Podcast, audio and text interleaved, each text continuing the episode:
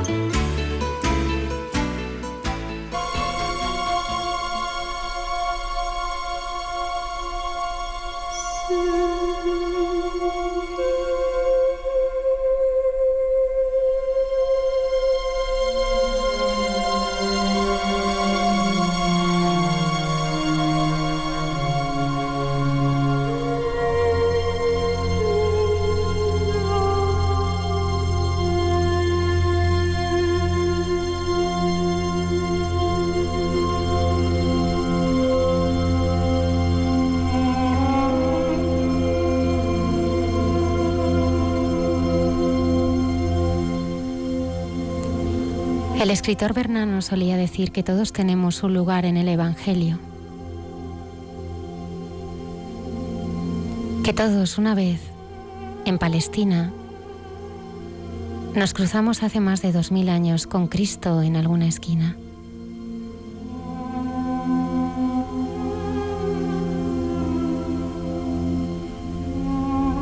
Que todos debíamos entrar en las escrituras buscando esa frase que se dijo para nosotros.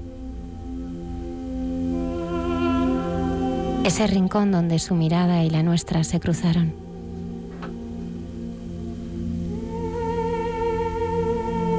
Bernanos escribió uno de sus pasajes más bellos en el Huerto de los Olivos. Estaba seguro de haber estado allí, descubriendo con gozo y asombro que Jesús también tuvo miedo.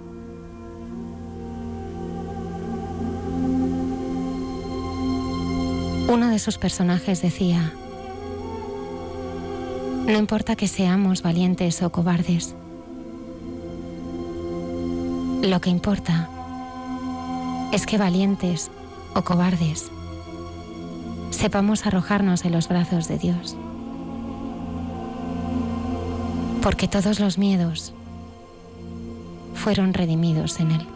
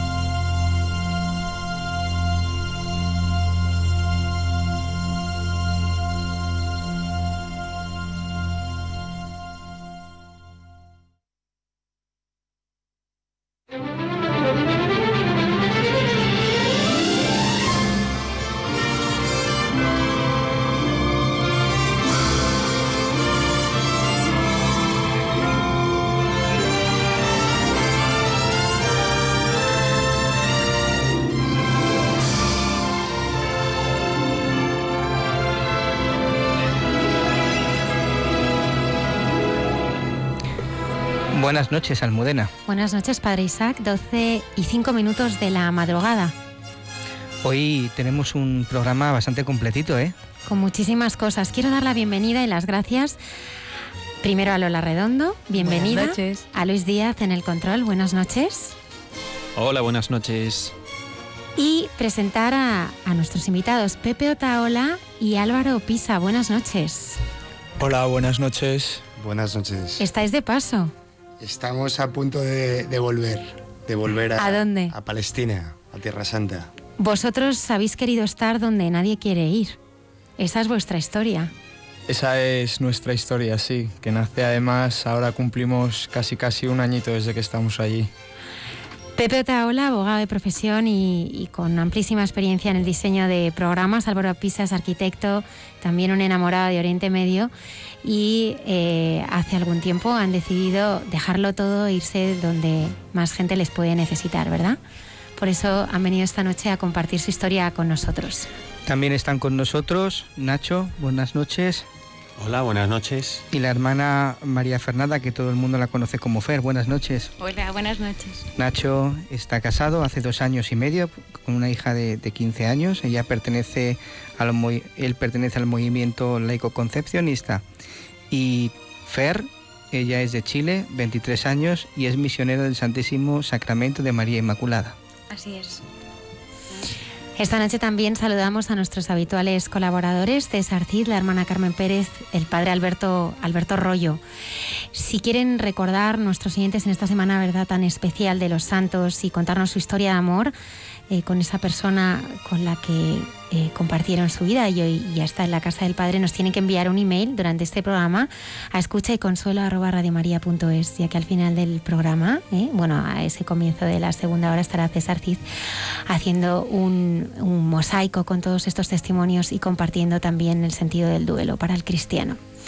Esto y mucho más esta noche aquí en Hay Mucha Gente Buena.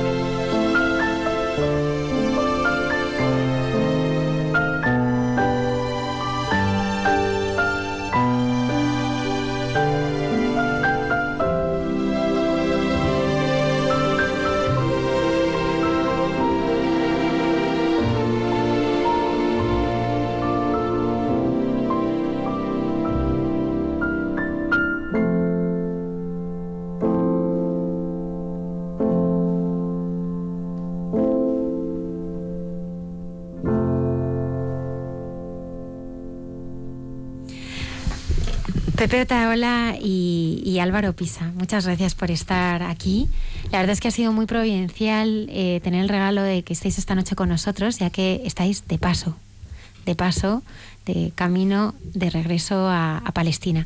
Pero yo quiero, quiero mm, que volvamos eh, hace dos años, ¿no? Al pasado, ¿no? Y hace dos años en un viaje mochilero de seis amigos, donde Pepe y Álvaro pues, pues se apuntan y quiero que me contéis vuestra historia a partir, a partir de ahí.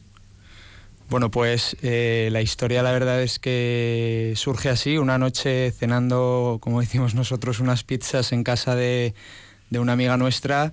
Eh, nos salta en el móvil una oferta de Dreams de unos billetes muy baratos a Tel Aviv y sin pensárnoslo dos veces, aquí el amigo Pepe, que es un tío impulsivo, eh, sacó su tarjeta de crédito y compró de repente seis billetes de golpe eh, para irnos a Tel Aviv en 20 días, además, 20 días después de ese día, ¿no? Y, y la verdad es que coincidía con día 1 de enero, el inicio del viaje, y nos entró un poco de pánico, ¿no? Porque principio en plenas navidades, que como digo yo siempre en mi casa que son sagradas, lo de viajar era como algo impensable, ¿no? Y pues bueno, la verdad es que pasaban los días y ninguno nos echábamos para atrás y bueno, pues nos fuimos de mochileros, como decimos nosotros, con una mochila y, un coche alquilado nada más, ni tan siquiera sabíamos cuál era nuestro recorrido ni, ni dónde íbamos a ir a dormir ni nada Y, bueno, uno de nuestros padres nos puso, nos puso en contacto con, el padre Javier Sigris, que, conoce mucho aquello, y nos dijo, tenéis que ir a verle a la parroquia por narices porque, porque él os, tiene que dar algunos números de emergencia, no vaya a ser que pase algo allí, ¿no? Y, bueno, nos dio tres contactos, que el primero fue un, un franciscano que nos recibió en Nazaret, con, los brazos abiertos y ahí empieza la aventura, ¿no? Porque era, un, era una época un poco complicada en Tierra Santa, no había mucho peregrino hace dos años y, claro, cuando los franciscanos se encontraron con un grupo de seis jóvenes, pues fue como mm, un regalo, ¿no? Como decía aquel franciscano, decía, joder, encima jóvenes y, rezando, ¿no? Que eso es raro, ¿no? Y, la verdad es que, bueno, pues eh, tuvimos una experiencia muy buena con él, hicimos una oración en en la Gruta de San José, donde vivió la Sagrada Familia durante 30 años en Nazaret. Y, después de esa oración, que bueno, pues le, impactamos ¿no? un poco a este franciscano, pues se animó y, lo que hizo fue coger el teléfono, llamar al resto de franciscanos de todos los lugares sagrados y la verdad es que allá donde fuésemos había, había una persona esperándonos, ¿no? De nuestra llegada para acogernos con los brazos abiertos, darnos de comer, enseñarnos los lugares y, la verdad es que un viaje que no estaba muy planeado mm, de destino, pues se fue planeando a medida que, fueron pasando los días y que cada uno de los franciscanos nos iba llevando a cada uno de los lugares, ¿no? Y, bueno, la experiencia fuerte, fuerte la tenemos en, Palestina. Eh, cuando llegamos a Belén, eh, pues conocimos a una persona que nos dijo que nos iba a enseñar el Belén desconocido, ¿no? Lo, que, lo que no conocemos los turistas. Y, la verdad es que fue una experiencia fuerte porque, claro, eh, todos los que vamos de paso estamos acostumbrados a, ver la Basílica de la Natividad ¿no? y el campo de los pastores. Y, pero este, este, esta persona nos quería enseñar todo lo contrario, ¿no? Nos dijo, subiros al coche, que ya que habéis visto esto os voy a, a enseñarlo diferente. Nos llevó al muro, nos llevó a un campo de refugiados, nos llevó eh, a un colegio de, monjas franciscanas y, el final de ese recorrido concluía en una casa de acogida eh, de niños que sufrían discapacidad. Entonces, eh, bueno, pues ese final del recorrido concluía conociendo nada más esta casa, ¿no? Y, y para nosotros fue una experiencia muy fuerte porque, claro, eh, nosotros nos imaginábamos la ciudad de Belén como el portal de Belén, ¿no? Que todos conocemos, mm. pues con la estrella fugaz, de los Reyes Magos yendo hacia allá. Y cuando vemos un Belén tan distinto, ¿no? Con, unos niños eh, tan excluidos y que, que sufren tanto, pues eh, nos choca. Y, bueno, pues fuimos a, esta casa de acogida y la verdad es que eh, decimos siempre que es que estos niños nos robaron el corazón, ¿no? Yo, yo personalmente tuve una experiencia muy fuerte con dos de ellos, uno de síndrome de Down y uno que tenía esquizofrenia, y, me robaron el corazón. O sea, un abrazo que le di a uno de ellos, pues fue lo que a mí me hizo plantearme mi vida, como digo yo, en un minuto, ¿no? Y decir, joder, eh, qué afortunado soy, ¿no? Todo lo que tengo en Madrid, todo lo que me rodea, eh, mi familia, mm, todo, y de repente como algo tan mínimo y tan absurdo como puede ser un abrazo, eh, le ha podido cambiar, no la vida, pero sí el momento y la circunstancia que iba a vivir ese niño en ese momento dado, ¿no? Y bueno, la verdad es que ahí comienza un poco nuestra aventura y, después de, esta noche eh, en esta casa, pues cada uno me imagino que íbamos sintiendo cosas diferentes y, al final del viaje, eh, cuando concluía el viaje, Pepe y yo en un desayuno nos miramos a la cara y nos dijimos, oye, que, nos quedamos, ¿no? Miramos al grupo y, les dijimos, oye chicos, nosotros hoy no volvemos de vuelta y perdemos los billetes de vuelta a España y, y aquí nos quedamos, ¿no? Entonces, bueno, yo llamé a mi familia, que fue un trago duro, pero, pero no tan duro como el de Pepe, que era su jefe, que era diferente. Y, yo llamé a mi familia y les dije, papá, mamá, me quedo aquí en, Palestina unos días en, un orfanato haciendo un poco de voluntariado, sin buscar nada y sin saber lo que iba a hacer tampoco. Y Pepe hizo lo mismo con su jefe, que era un poco distinto de, oye, que mañana no voy a trabajar, ¿no? Y, Y la verdad es que ese mes, estando allí, fue, bueno, eh, se convirtió, en vez de seis días, estuvimos un mes y medio allí trabajando con, las hermanas que llevaban este, con las monjitas que llevaban este orfanato y, fue un mes que fue un auténtico regalo, ¿no? Nos, nos fue como decimos nosotros el revulsivo de decir, oye, hay que hacer algo aquí, o sea, no podemos volver a Madrid y mirar hacia otro lado como si no hubiésemos vivido nada y y la verdad es que, bueno, pues trabajando allí, conociendo al colectivo de los niños abandonados, eh, un poco viendo también qué era lo que pasaba allí, ¿no? La problemática con la discapacidad, cómo estaba considerada allí la discapacidad, la problemática también con los jóvenes, cómo vivían allí los jóvenes, etcétera, pues eh, nos despertó algo, algo que dijimos, ya está, hay que hacer algo. Para situar un poco a los oyentes, contadme qué dejasteis en Madrid. ¿Cómo, cómo era vuestra vida antes de ese viaje hace dos años? Bueno, pues eh, era totalmente distinta, era radicalmente distinta. Eh, yo creo que, llegamos a, Tierra Santa por casualidad, que, nunca es una casualidad, como decimos nosotros, pero, pero, pero desde luego fue algo eh, que no, teníamos planeado. yo trabajaba en, una consultora, mi vida era, era absolutamente frenética coordinaba un equipo, un equipo más o menos, más o menos grande. además, era presidente de una ONG que trabaja con personas sin hogar y, jamás pensaba que, iba a acabar viviendo en, Tierra Santa, ¿no? Pero esas cosas que, al final tienes que confiar y, sobre todo saber que cuando pasa el tren, cuando la oportunidad está ahí, la coges o no la coges.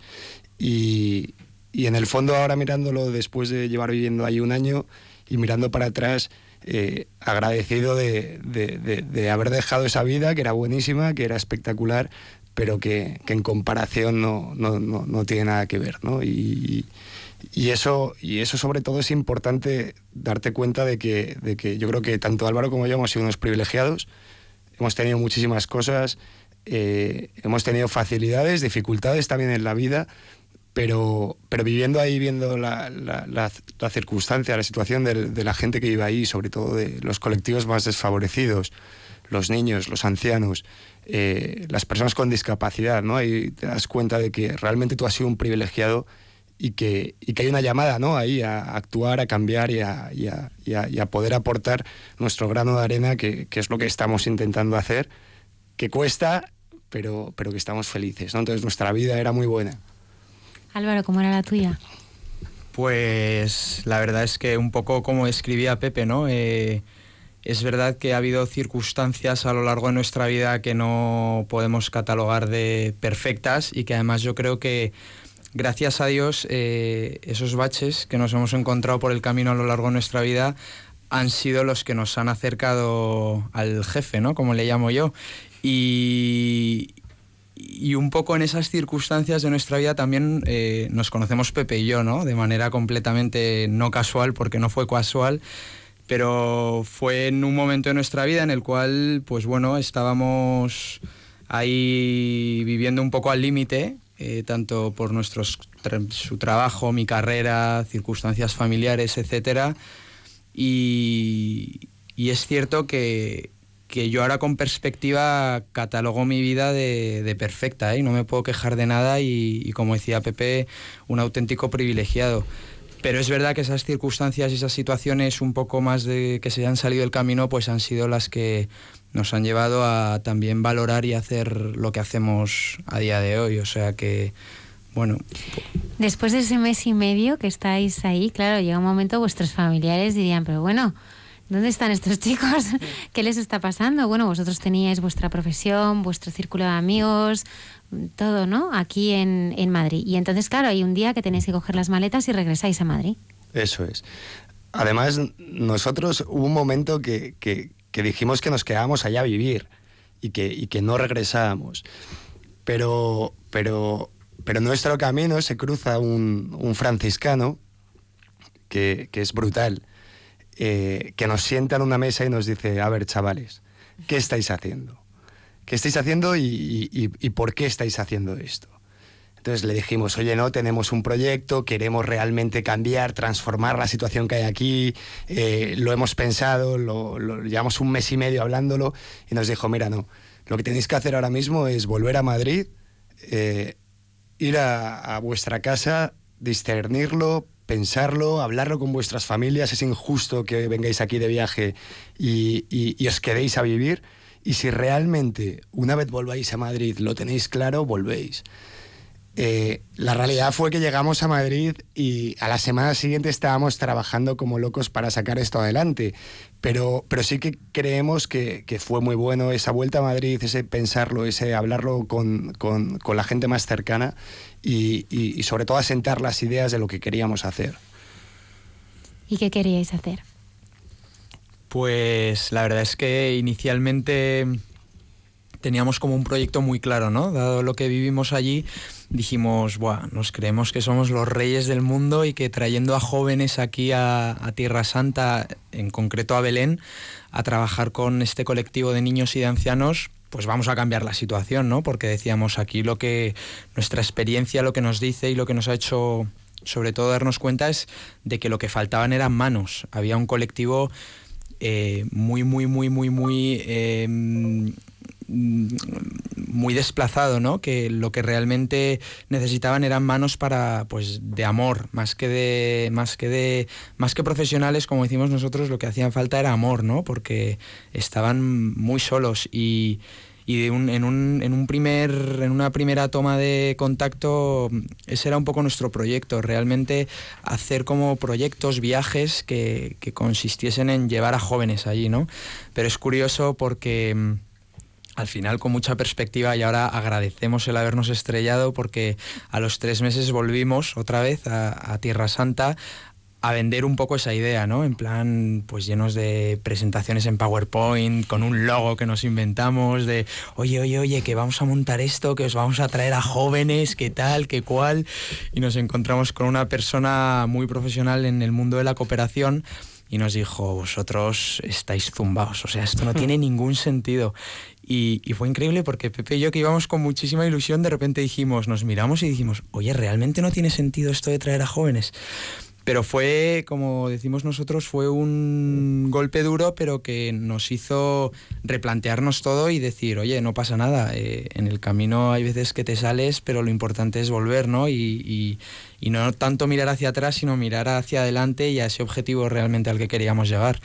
Y en ese momento fue en el momento en el cual nos planteamos que a lo mejor lo realmente importante era trabajar con voluntarios locales, ¿no? Con poner a movilizar, empezar a, movilizar a, los jóvenes de allí, locales, para realmente eh, eh, meterles un poco en el mundo que realmente a ellos les, les correspondía, ¿no? O sea, en el cual ellos vivían. Entonces, eh, con ese con ese medio error de querer vender viajes solidarios, de lo cual ahora nos gusta decir que huimos, no sabemos hasta qué punto lo conseguimos o no, pero fue como un fue una llamada de decir, bueno, nos hemos equivocado, pero pero hay que cambiar, ¿no? Entonces, pues gracias a esta persona que nos abrió un poco los ojos, decidimos un poco cambiar los proyectos eh, que habíamos ido a presentar allí y volver a Madrid todavía con muchísima más fuerza y decir, nos hemos equivocado, pero vamos a rectificar y vamos a, a montar algo diferente, ¿no? Y cuando volvimos a Madrid empezamos a a reunirnos pues con más profesionales, con más ONGs que trabajaban desde aquí, desde Madrid también, que trabajaban en otras partes del mundo y la verdad es que empezamos a dar forma a lo que cuatro meses después, en junio, estábamos pues ya presentando que es Youth Wake Up, que es la ONG. Que la clave... La clave yo creo de Youth Wake Up es, y el mismo nombre lo dice, que, que es en inglés jóvenes despertar, es la involucración de los jóvenes en la sociedad y, vista desde dos perspectivas. Nosotros creemos y estamos convencidos de que los jóvenes tienen que ser protagonistas del cambio.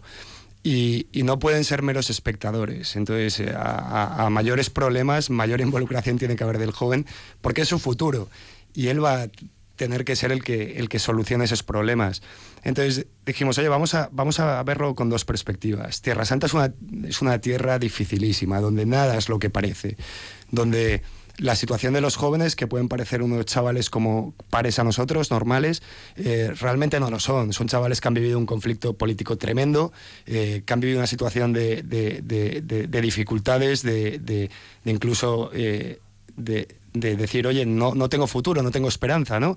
Y, luego tenemos una realidad totalmente distinta en España, ¿no? Que son gente a lo mejor que no han tenido esas dificultades, pero, pero muchas veces faltan esos valores o esa plataforma para llevar esos valores a la acción, ¿no? Entonces dijimos, oye, vamos a conjugar estas dos cosas y, y vamos a intentar eh, hacer programas donde los jóvenes sean protagonistas, pero donde los protagonistas efectivamente sean los jóvenes locales.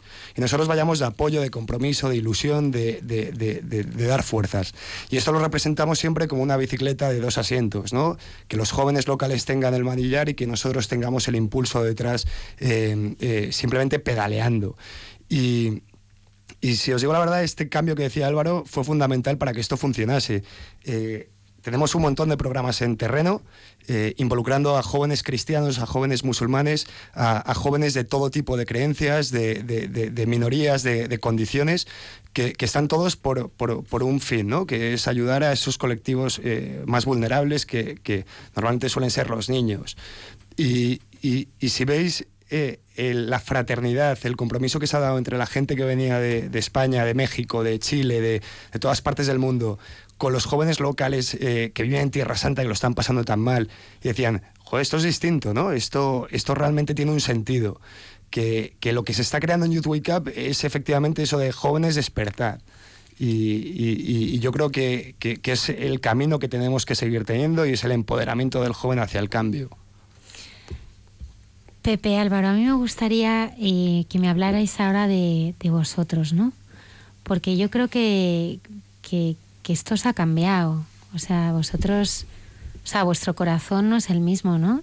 Yo cuando hablaba con, contigo, Pepe, pues me decías que esto había salido pues como una corazonada, ¿no? Esa noche también que vosotros, es que eso es el corazón, o sea, el corazón dice, ¿no? Tiene razones que la razón no entiende, ¿no? O sea, vosotros estáis, estáis enganchados, o sea, estáis enamorados. ¿Qué, ¿Qué, os ha pasado? O sea, ¿qué, qué, qué, lleváis dentro para...? Porque ahora, es, no sé, no es normal, ¿no? O sea, vosotros tenéis todo, pues no sé, un entorno, todas vuestras necesidades cubiertas, sois jóvenes, eh, bueno, pues tenéis muchas oportunidades de triunfar, ¿no? Y tener una vida como la que todo joven ahora mismo hoy en día puede desear, ¿no? Y os vais a un sitio, pues, pues como es eh, pues Palestina, ¿no? Pobre, con con esa mezcla ¿no? de, culturas y a veces, muchas veces, esa incomprensión. ¿no?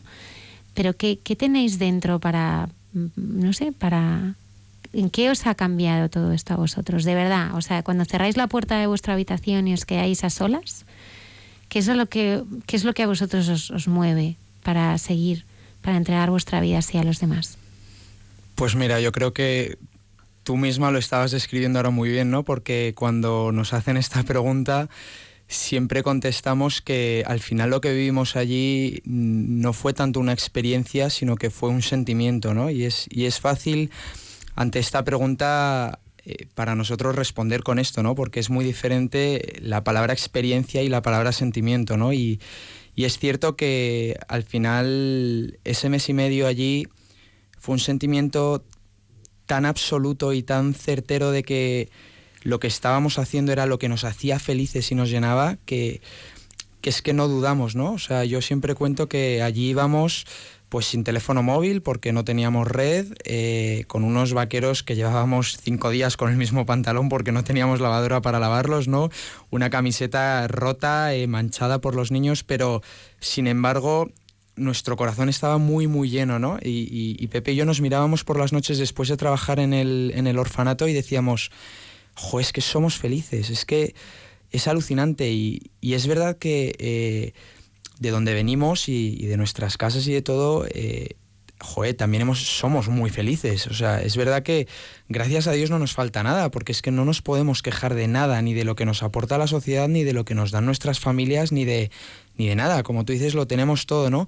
Pero allí era una felicidad muy diferente, ¿no? O sea, allí fue cuando de verdad dijimos, es que es esto, es así como yo quiero vivir. No sabemos si toda la vida, pero sabíamos que ese era nuestro momento y que, y que, y que esa llamada que estábamos sintiendo en ese momento también era el momento en el que responder que sí, ¿no? Porque sabíamos que el tiempo podía pasar y, que a lo mejor ese podía ser un tren en el cual ya no nos podíamos volver a subir, ¿no? Entonces, bueno, es verdad que Pepe y yo hemos tenido como dos encontronazos, ¿no? Con el jefe muy personales, él en, su vida, yo en la mía y, a lo mejor coincidiendo, ¿no? En una etapa de nuestras vidas eh, como muy paralela y, claramente eh, cuando la gente nos pregunta, nosotros decimos que al final un franciscano nos lo explicaba muy bien, ¿no? Cuando le decíamos, oye, pero joder, ¿qué nos está pasando? ¿no? no nos reconocemos a nosotros mismos, ¿qué estamos viviendo aquí? Y él nos decía, mira, al final cuando tienes una experiencia espiritual, una experiencia con el Señor muy fuerte, ¿no? Y luego encima la unes a una experiencia de servicio como la que estáis viviendo aquí, ¿no? Con estos niños en la ciudad de Belén, en Tierra Santa, es una bomba de relojería. Nos decía, es que os habéis metido en el centro de la bomba, ¿no? Y es verdad que, nuestra experiencia al final fue esa, ¿no? Que nos vimos metidos ahí en el centro de esa bomba y dijimos, es que no podemos decir que no en este momento de nuestra vida. Y es verdad que costaba, ¿no? Costaba renunciar a yo estaba todavía sin acabar la carrera, Pepe estaba mm, cómodo en su trabajo, digamos, en, nuestra zona de confort, nos gusta decir. Y, un poco también lo de Wake Up, de Youth Wake Up, por eso, ¿no? Porque al final dijimos, si todas las horas que pasamos tumbados en el sofá las invertimos eh, dedicándoselas a los demás, ¿no? Es alucinante cómo si los jóvenes fuésemos capaces de darnos cuenta de, cómo poder reinvertir todas esas horas y realmente ser felices, no perderíamos tanto el tiempo, ¿no? Y, bueno, la verdad es que mm, es, es, un alimento tan fuerte el que tenemos dentro que no que no es todo maravilloso y todo facilísimo, ¿eh? que, nos caemos y nos levantamos y, tenemos momentos de sequía, como decimos nosotros, y, y baches continuos. Pero es verdad que cuando los tenemos y pensamos en ellos, siempre intentamos volver a ese mes, ¿no? O sea, tenemos tenemos un punto de mira como de frente y también un punto de mira detrás, ¿no? Porque cuando eh, de repente tropezamos, siempre nos miramos y decimos, oye, tío, vamos a recordar ese mes, ¿no? Ese sentimiento y esa llamada tan fuerte que tuvimos para seguir utilizándolo de revulsivo para, continuar con esto. A mí, Pepe, sí que me gustaría detenerme aquí, ¿no? Fijaos, eh, de las muchas entrevistas que hemos tenido en el programa, a veces cuando hemos tenido alguna ONG ¿no? que ha venido a hablarnos, ¿no? Ellos mismos hablaban, eh, a lo mejor no tenían tanto carisma católico, ¿no? Y decían que, les sorprendía porque las religiosas que estaban como misioneras en estos países, ¿no? Eran las únicas que no se marchaban cuando todos ellos se iban. Entonces, eh, yo veo también vuestra labor eh, absolutamente como una llamada y un fruto ¿no? de ese encuentro personal con Jesucristo que habéis tenido. Y es ahí donde me quiero detener me encantaría que contarais, sé que es a lo mejor vuestra intimidad, pero ¿de qué manera habéis sentido al, Señor, no? Y si podéis compartirlo con los siguientes, pues de esto realmente se, trata el programa, ¿no? O sea, de descubrir el rostro de Jesucristo en vuestra vida y en vuestra experiencia. Sí, claro. Eh, yo creo que aquí tenemos vivencias distintas y es un poco como, como conocemos cada uno de nosotros a, a Dios, ¿no? Eh, yo personalmente soy una persona toda mi vida algo rebelde. Eh, por las circunstancias de mi vida, pues, pues estaba absolutamente alejado. Eh, no solo alejado, sino sin ningún apego a, la iglesia y con, y con dudas bastante fuertes de, de, Dios, ¿no? por no decir un pasotismo tremendo a, a, todo lo que tuviese que ver con, con Dios. En un momento determinado, eh, tengo un encuentro eh, a través de, un retiro, eh, que Álvaro también lo tuvo ahí, ahí en ese retiro, y, realmente hay un cambio en mi vida. yo había sido una persona que, había estado, como he dicho antes, muy involucrado en la acción con, las personas sin hogar. sobre todo en, una ONG de acompañamiento de personas sin hogar, pero siempre lo había, lo había hecho con, con un espíritu de ciudadanía, ¿no? de implicación ciudadana y, como un valor de, justicia, ¿no? Cuando tengo este, este encuentro con Dios es cuando me doy cuenta de que, de que Dios me había puesto este, este, este interés ¿no? y, esta, y este idealismo, este deseo por cambiar, me lo había puesto en el corazón y había sido todo eh, gracias a Él. eh, cuando, cuando llegamos a Tierra Santa, para mí eh, no es más que una confirmación de ello, ¿no?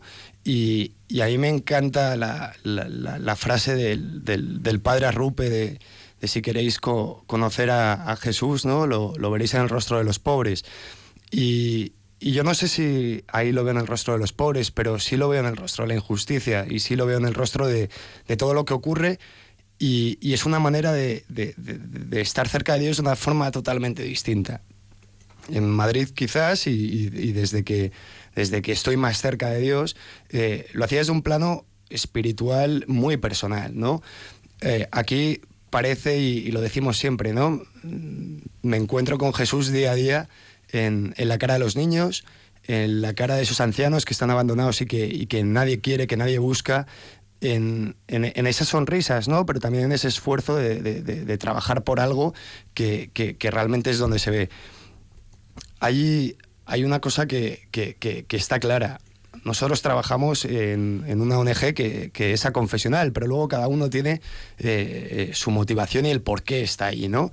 Pero no tenemos que olvidar que, que estamos en Tierra Santa y estamos en la, en la tierra donde, donde Jesús, donde Dios eh, eh, decide, decide eh, nacer, ¿no? Y, y, Jesús nace en Belén.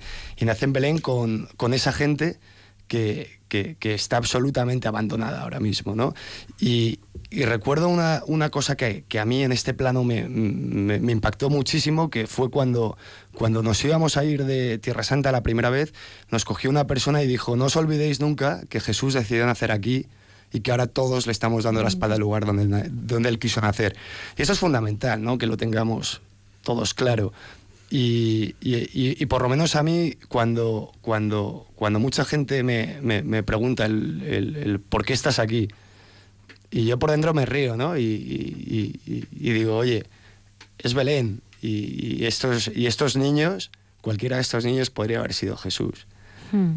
Eh, es fuerte, ¿no? Y, luego además, cuando ves las circunstancias eh, en las que se vive actualmente allí, y hablo de de, barreras eh, como puede ser el, el, el, muro, los refugiados, ¿no? de todas las circunstancias que se viven ahí, que pesan, y, y luego lees el Evangelio, luego lees eh, eh, la vida de Jesús y, lo puedes relacionar mucho, ¿no? Ahí sigue estando lo, lo, lo, los excluidos y, siguen estando esos niños que, que, que, puedes ver claramente a, ese, a ese Jesús.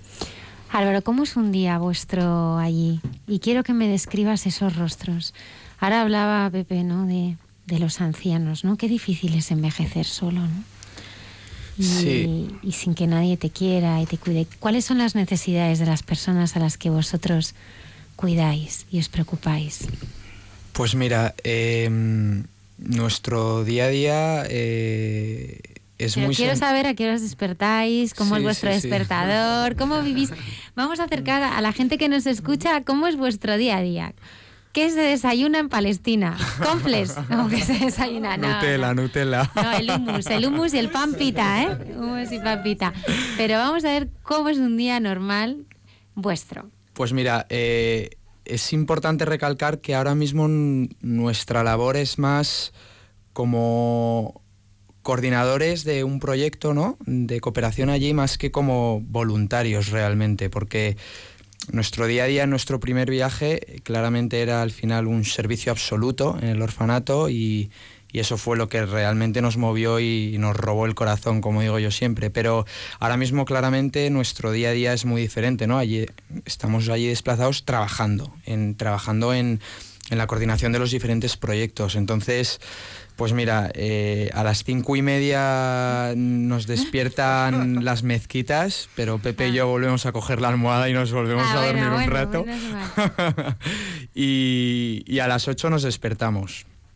Es verdad que nos hemos puesto un poco eh, la obligación, entre comillas, de, joder, al final de, de seguir un poco el ritmo de vida que también llevábamos en Madrid, ¿no? No, no, no tan frenético en cuanto a a lo mejor KPM, KPMG como cuando trabajaba Pepe en sus peores uf, horas. Uf.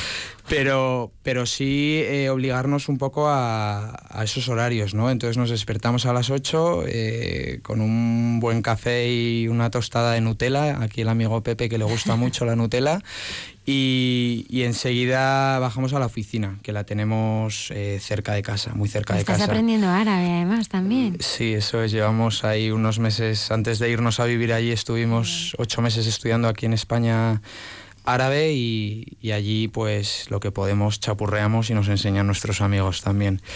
Y nada, estamos en, en la oficina, eh, unos días tenemos reuniones con diferentes entidades sociales de allí para iniciar proyectos o hacer el seguimiento de alguno de los proyectos que ya tenemos en marcha y otros días estamos en, en la oficina pues trabajando con España, ¿no? que al final la, financiación sale desde aquí y, y, pues intentamos también tener reuniones vía Skype o cuando venimos aquí también eh, localizar ciertas reuniones con empresas, etcétera. Y, es verdad que nos gusta siempre mm, dedicar tiempo a, esos niños ¿no? Que, nos robaron el corazón. O sea que al final eh, hacemos mucha oficina, luego comemos, nos encanta cocinar, así que nos hacemos nuestras comiditas y, comemos. Volvemos a bajar después de, comer a la oficina y nos gusta por las tardes eh, subir a a ver a los niños, al orfanato. Eh, a, mí personal me gusta, a mí personalmente me gusta eh, ir a las seis, que es cuando rezan el rosario antes de acostarse los niños, ah, y, y, lo rezamos con ellos y, estar con ellos. ¿no? Y luego también eh, para nosotros es muy importante cuando acabamos el horario un poco de oficina de hacer comunidad con los jóvenes de allí, con nuestros amigos, ¿no? Porque al final lo que es importante es crear ese, ese concepto ¿no? de, esa, fraternidad. esa fraternidad de, oye, estamos aquí trabajando, pero también estamos aquí con vosotros eh, viviendo el día a día, ¿no? Eh, aquí dentro viviendo, empapándonos en el barro con vosotros. Entonces, eh, es un día muy normal, o sea, no, es, no, no tiene cosas muy como Pepe y yo decíamos estos días de atrás que la gente nos decía, pero ¿cómo se ve? Y decimos, mirad, si nos vieseis por una mirilla, no diríais eh, qué valientes sois, nada, nada, nada, o sea, al revés, somos felices, o sea, estamos felices de estar allí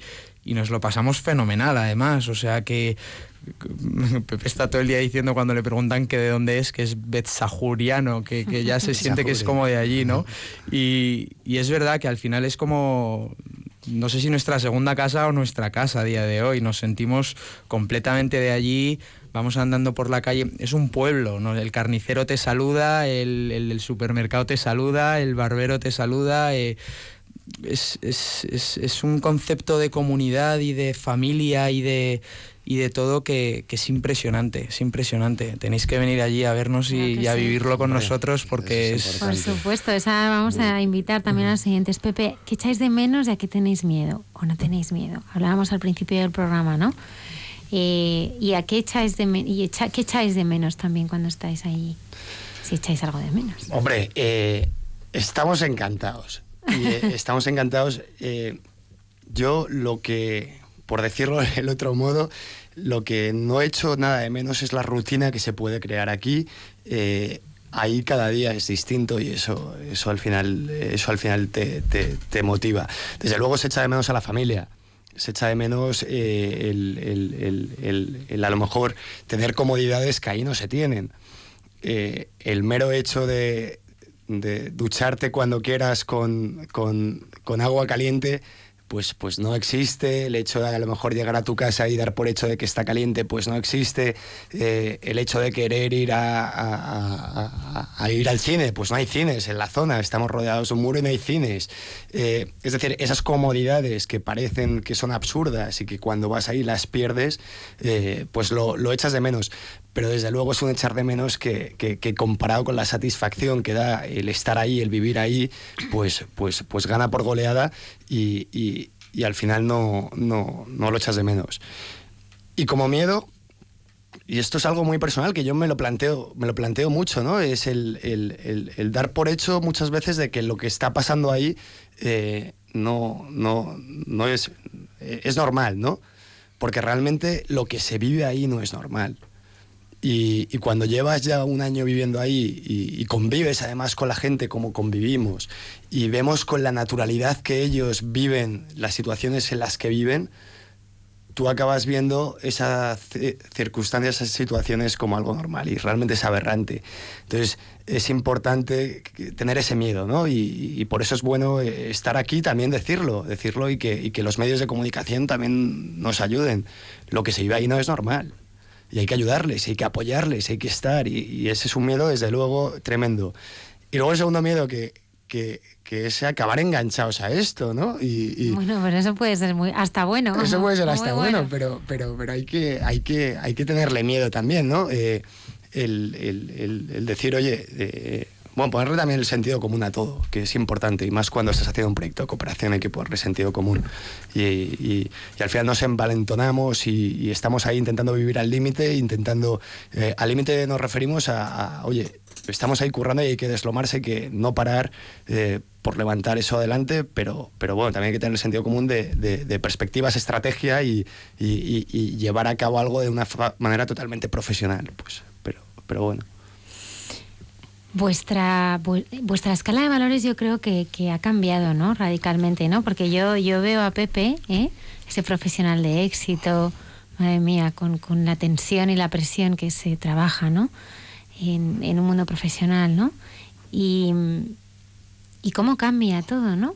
Porque a vosotros realmente ahora, ¿qué es lo que hace feliz? Yo creo que ahora en el mundo en el que vivimos pues un aumento de sueldo, que tu jefe te reconozca lo que haces, que bueno, pues que te sientas eh, valorado o a lo mejor pues que puedas comprarte una casa más grande, un coche más grande o puedas tener más éxito, el reconocimiento de los demás que a todos nos importa, los respetos humanos, el, el gustar y tal.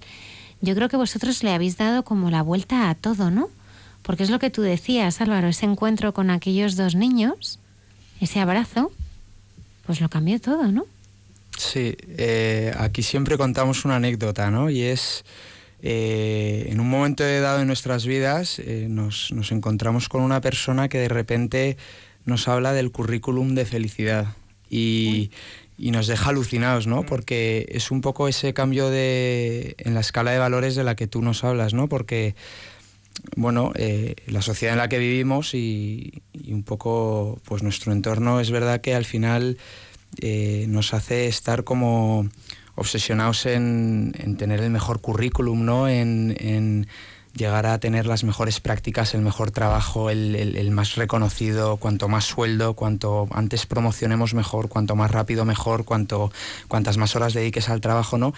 Y, de repente nos, nos encontramos con una persona que nos habla de de, la rapidez del mundo, pero también de cómo es importante frenar y dedicarle tiempo al currículum de la felicidad. Y en ese momento le decimos que nos lo explique y nos dice, sí, es que vosotros ahora haciendo lo que hacéis deberíais de, acostaros todos los días, ¿no? Y de intentar coger un folio en blanco y rellenar cada momento del día que os hace felices, ¿no? Y, cada circunstancia de vuestra vida que os saca una sonrisa y que, y que os llena. Y es verdad que en ese sentido es en el que cambia un poco la escala de valores de, de nuestra vida, ¿no? Porque decimos, oye, qué importante es para nosotros llenar ese currículum de felicidad todos los días. Y aquí contamos, yo cuento siempre una frase que, además me enseñó, me enseñó Pepe del padre Arrupe, que dice, no me resigno a que cuando yo muera siga el mundo como si no hubiera existido.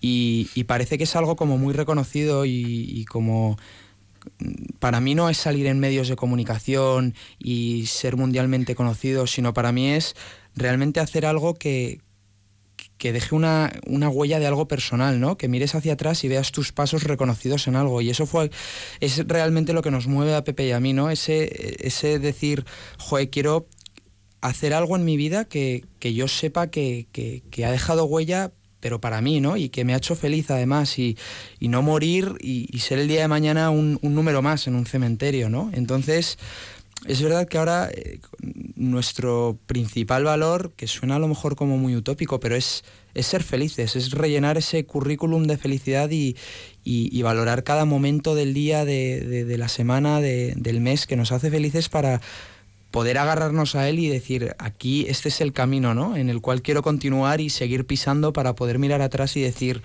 por aquí he estado yo, ¿no? Por aquí he andado y esto además es lo que por donde quiero seguir. Bueno, y esos momentos de felicidad son, son de entrega, ¿no? Porque vosotros realmente entendéis la felicidad pues en una lucha, ¿no? Por, por, por, ayudar a los demás y por estar donde nadie quiere estar. Mm, sin duda.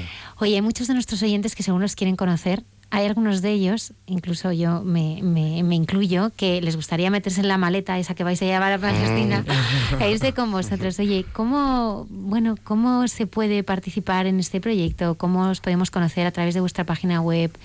Eh, y bueno, pues conocer más eh, de vosotros y vuestra labor. Bueno, yo, yo antes de nada quiero decir una cosa eh, que es fundamental. Y luego vamos a la ONG. Hmm. Pero como, como, como cristianos, y aquí ya entro en un plano, en un plano que, es importante. Como cristianos tenemos todos la obligación, y digo la obligación que eso es muy serio, la obligación de ir a Tierra Santa. Absolutamente. Pero, pero no, es una no es una obligación impositiva, es una obligación de, de, verdad porque te cambia la vida.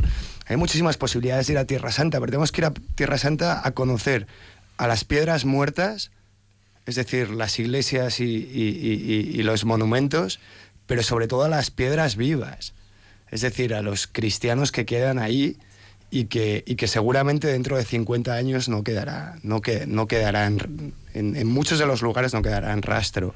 Y hay que ir ahí y hay que ir ahí a apoyarles. Y hay que ser súper conscientes de que si se va a Tierra Santa, se tiene que ir a, a, a un lado y al otro. Y si, si, se va a Tierra Santa, es importante asegurarse de que, de que tenéis tiempo para conocer a, esos cristianos que viven ahí y que, y que tiene que ser una experiencia de apoyo, de compromiso y de, y de, y de estar allí donde nadie quiere ir, ¿no? Y eso es importante. Animamos a todos. Entonces animamos, que le va a encantar a todo el mundo y van a llegar con el síndrome de Jerusalén que no se van a querer volver. Y luego está el, segundo, ¿no? que es la ONG. Y aquí también animamos a conocernos. Es una experiencia eh, eh, brutal. Eh, venir de, voluntario o, venir a visitarnos. de las dos maneras, solo se tienen que meter en la página web. ¿Cuál es? Que es www.youthwakeup.org. En el Facebook del programa se pondrá la, seguramente el nombre que es en inglés, pero es Jóvenes Expertas en, en, inglés. Y, y, luego también se puede colaborar de otras maneras, ¿no? Y es el, dar a conocer el proyecto. Somos una ONG que nace el emprendimiento social, por lo tanto necesitamos ayuda en, en, visibilización y en conocimiento. Por lo tanto, las redes sociales, aquellos que, que las utilicen, que compartan los contenidos, tenemos newsletters donde contamos y, por último también se puede ayudar a través del apoyo económico, que también a través de la ONG, que es también fundamental, ¿no? Cuando nace un proyecto de emprendimiento social también necesita pues ese apoyo, donde nosotros lo único que aseguramos es que, es que cualquier persona va, va a conocer de forma transparente dónde, dónde va ese dinero y sobre todo que también puede venir y conocerlo. Y puede conocer a esos niños de los que hablamos y a esos ancianos de los que hablamos y a, esa gente que estamos ayudando. ¿no? Álvaro, ¿merece mm, dar la vida, merece la pena dar la vida por Cristo? Por supuesto, nosotros lo tenemos muy claro, ¿no? Además, eh, la gente que conocemos allí, eh, en ese sentido, nos ha dado una lección de vida tan importante, ¿no? Esa minoría de la que habla Pepe, esos cristianos que es que se quedan allí porque dicen que se quedan allí y que dando su vida, ¿no? Por Cristo, porque si les vieseis la gran minoría que son y sin embargo cómo son capaces de, tatuarse una cruz pequeñita, ¿no? Para, recordarse a sí mismos y no solo a sí mismos, sino también a los demás que, es por eso, ¿no? Por lo que dan la vida y, lo que les mueve y lo que les, les guía a seguir allí pese a vivir eh, en la situación tan conflictiva ¿no? que viven, eh, nos han enseñado mucho. O sea, es increíble cómo, bueno, yo, Dios no me ha dado la gracia de ser mártir, pero desde luego sí que tengo la certeza de que merece la pena, por supuesto, eh, dar la vida por Cristo y, como digo yo, no solo llevar una cruz colgada del cuello, que es maravilloso, sino ser capaces de, evangelizar y de dar testimonio en el mundo en el que hoy vivimos, que yo por lo menos sí que siento ese compromiso muy fuerte ¿no? que tengo con, el jefe de decir, oye, te he conocido y ahora, ahora tengo que hablar de ti, ¿no? ahora tengo que hablar por ti y, llevarte a los lugares a los que voy. O sea ¿Tú también, Pepe? ¿Merece la pena? Eh, sí, hombre, claro que merece la pena, ¿no? Si al final, si al final nos consideramos creyentes, pues, pues, pues merece la pena. Lo que yo creo que merece la pena vivir la vida con intensidad, con fuerza, con alegría, y yo creo que eso nos acerca a, Cristo, ¿no? Y una vez estemos cerca de Cristo, pues seremos más felices. Eh, desde luego, lo único que podemos aquí asegurar es que entregando tu tiempo, tu, trabajo, tu esfuerzo por los demás, por los más pobres, cumplimos lo que nos decía Jesús, ¿no? que, es que así seríamos felices. Entonces, oye, cada cual eh, tiene su manera de, buscar la felicidad. Nosotros solo decimos que, a nosotros nos merece la pena y que merece la pena intentarlo, ¿no? que, el, el, me equivoqué pues oye, se tiene que, aprender con más alegría. Nosotros lo hemos hecho y por ahora no nos hemos equivocado. Pepe hola Álvaro Pisa, ha sido un regalazo teneros, teneros aquí, ha sido también providencial, ya que estáis a punto ya de partir a Palestina. Aquí tenéis vuestra casa y también os queremos encomendar a la Virgen, ¿no? Ese rosario que rezáis con, con los niños, ¿no? Qué importante es que ella también guíe vuestro camino, os acompañe, os cuide, ¿no? Ella que, que fue la madre de Jesús y que también estuvo por, por aquellas tierras, ¿no? Cuidando de su hijo que ahora también cuida de vosotros. Muchísimas gracias. Yo creo que ya no creo que haya ningún oyente que nos esté escuchando que no quiera, vamos, que vaya a Tierra Santa y no quiera visitaros y conoceros todas las cosas tan maravillosas que estáis haciendo allí. Muchísimas gracias por haber estado aquí en Radio María en este programa. Gracias a Muchísimas gracias a vosotros. Un placer.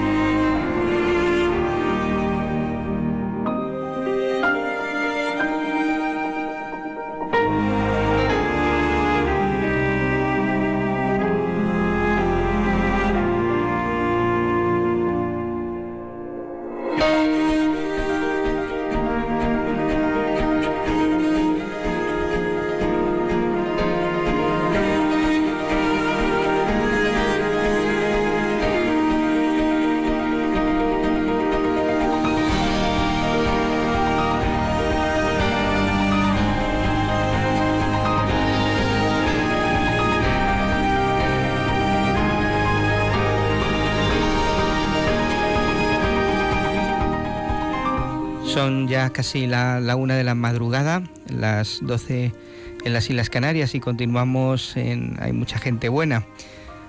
Vamos a continuar nuestras entrevistas con, con dos hermanos, dos hermanos eh, de religión, claro está. Y tenemos con nosotros a Nacho y a la hermana María Fernanda, no soy yo, no soy yo quien, no, no soy yo quien os ha elegido, ¿no? ¿Cómo es María Fernanda? No sois vosotros los que me habéis elegido, soy yo quien os ha elegido. ¿Por qué has elegido ese texto de Juan, Juan 15? Eh, primero, ¿no? Decir que, que, es un regalo estar aquí, eh, después de escuchar este testimonio, ¿no? Ver cómo Dios se hace presente. Eh, estar, a mí, estar aquí para mí, pues es un regalo, ¿no? Porque, mm, ¿qué, ¿qué, hago yo aquí, no? ¿Qué, ¿Qué, hago yo aquí, Señor? Y simplemente, pues, contar lo que Cristo ha hecho en mi vida, que, que, es pura misericordia, ¿no? Puro amor en, mi miseria, como, como alguien me ha mirado a los ojos y, y me ha amado, ¿no? Y, y, bueno, ¿no? Esta frase, esta tarde estábamos con los niños en, en el grupo de lo que es poscomunión y antes con los catequistas orábamos y sacamos al azar una palabra de vida y salía esta. Y pues... No sois vosotros los que me habéis elegido, soy yo quien os ha elegido. Y efectivamente, ¿verdad? Así es. Eh, hoy nos vas a contar esta historia de misericordia que Dios ha tenido contigo, ¿no? ¿Cómo era esa María Fernanda de pequeña? ¿Siempre has estado en una familia católica, practicante? Sí, bueno, yo soy de Chile, nací en Valparaíso, en, en un lugar pues muy bello, en un puerto. Eh, se, se, me dice que soy porteña, ¿no? Porque vengo ahí del puerto. Y, y, sí, nací en una familia criada, pues, practicante, católica practicante, pero una, una práctica, pues, muy a la comodidad propia, ¿no? Muy a la manera, sí, de ir a misa los domingos, pero bueno, muy poco. Más allá de eso, poca cosa, aunque con una fe muy grande. O sea, es lo que era a lo mejor doctrina católica, pues, eh, se quedaba un poco pero lo que era la vivencia de fe, de creer en Dios, de, de ir a la sobre todo la Eucaristía, desde mi vida está marcada por la Eucaristía. Cosa más bonita, desde muy pequeña ya acudías a la Eucaristía y siempre te has mantenido firme a esa llamada del Señor, a seguirle en el camino o ha habido algún momento en tu vida en el que has mirado para otro lado y, y has caminado por otros caminos, ¿no? Por otros mundos. Mi primer recuerdo que tengo es, es estar en la Eucaristía estar, estar en el suelo ¿no? de, de, la, de la iglesia y estar en la Eucaristía.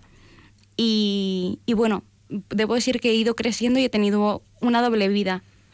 Eh, pues una sí, doble vida. Una doble vida. Por una parte, pues he mantenido toda mi vida lo que es la Eucaristía, ¿no? Lo que es el encuentro con Dios.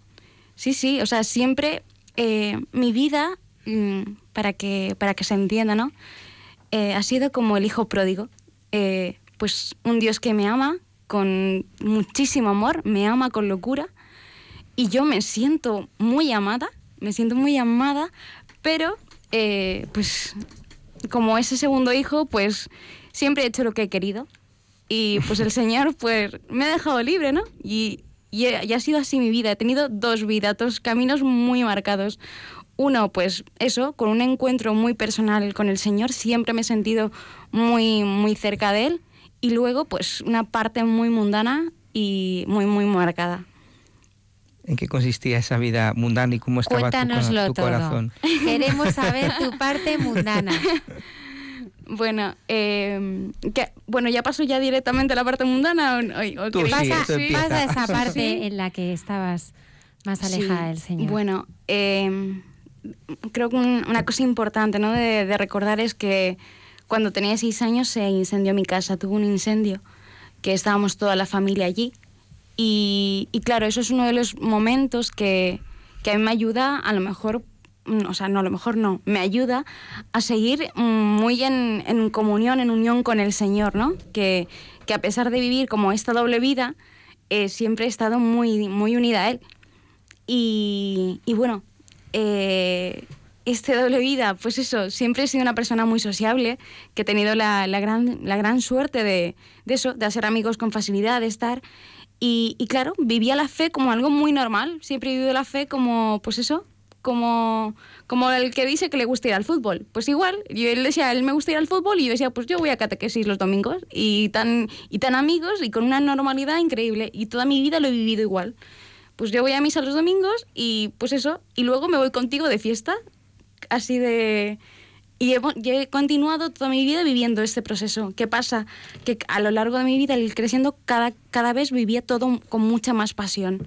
Mi vida ha sido una búsqueda. Siempre buscaba algo más. Era como que nada me acababa de llenar, ¿no? O sea, necesitaba constantemente estar activa, estar haciendo cosas, porque nada, nada me llenaba. Nada me llenaba y o no era suficiente o, para llenarme era como que necesitaba vivir constantemente de todo tenían que ser momentos, o sea, no ese momento en el que no hacía nada era algo me pasaba, algo faltaba en mi vida. Nacho, eh, el Señor también te dijo a ti que no quería que vivieras con medias tintas. Cuando estábamos preparando la entrevista yo me daba cuenta de que tu historia ha sido una estrategia de Dios. Como el Señor ha ido cambiando poco a poco tu corazón. Así es, padre. Pues la verdad que yo me siento también un poco ese niño mimado en el que, aunque mi vida no estaba próxima a él o, yo no sabía encontrarle a los inicios porque no se me presentó de una manera fácil, sí que es verdad que me he sentido cuidado y, y cuando el Señor ha tenido la oportunidad pues se ha colado de lleno. Entonces, pues se coló con 14 años, 13, 14 años, eh, sin conocer la catequesis ni nada, a través de, la oportunidad de hablar con mi abuela y decirle que quería comulgar. Y, mi abuela hizo lo posible porque en un verano pues hiciera esa catequesis y hiciera, ¿no? El problema que quizás con ese poquito tiempo de catequesis que tenía, pues me tenía que enfrentar al mundo pero fue suficiente quizás para no desvincularme del Señor, ¿no? El Señor tenerme agarrado y, saber protegerme a pesar de pues encontrarme con amistades que según iba creciendo pues no me iban llevando por buenos caminos. También el mundo entró en ti. Efectivamente, o, yo estaba en el mundo y todavía no sabía cómo salir de él. Eh, había situaciones, por ejemplo, pues recuerdo con un grupo de amigos que pues llegó la, situación a, ser un poco horrible, ¿no? De, llegar a hablar con un amigo y decir, oye, ¿qué, estamos haciendo, no? O sea, recuerdo una vez de salir de paseo con los amigos y ir a una discoteca y había una terraza que estaba puesta las mesas, sillas, todo, ¿no? Pues era verano y después de pasar nosotros no quedaba títere con cabeza. O sea, yo veía la, la, imagen de mis amigos con mesas y sillas en las manos, lanzándolo por ahí, algunos rompiendo un retrovisor de un coche, y decir, madre mía, ¿en qué mundo estoy, no?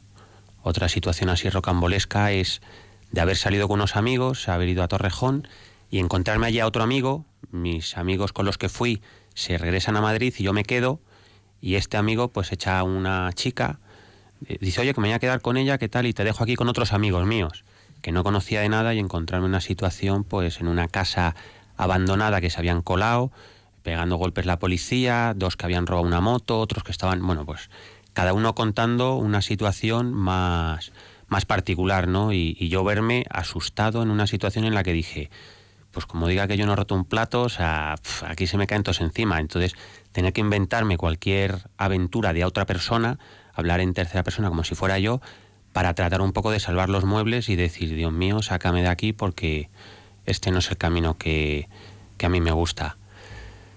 Mi fe la vivo solo, porque el, contexto en el que estoy, pues me crió con mi padre y con mi hermano, y el seno de mi familia, pues eh, desde muy prontito mi madre pues eh, se fue y nos quedamos solos en Madrid. Y mi padre, el pobre, pues no daba abasto. Entonces no, no fui a catequesis, no, no íbamos a misa. Mi padre sí que nos leía la Biblia en casa, los domingos antes de desayunar, pero claro, mi hermano y yo, pues mi padre empezó por el Antiguo Testamento y había algunos nombres que nos hacían gracia, o sea, escuchamos alguna vez Simeón y ah, el meón y tal. Y entonces mi padre decía, no, hombre, o sea, de esto no te puedes reír. Pero nosotros no sabíamos si te podías reír o no, nos hacía gracia, y entonces mi padre un día decidió que, que era demasiado serio como para que no lo tomáramos a guasa. Y entonces acabó la Biblia. Y entonces, pues con ese, con esa y con ese déficit pues teníamos que seguir, ¿no?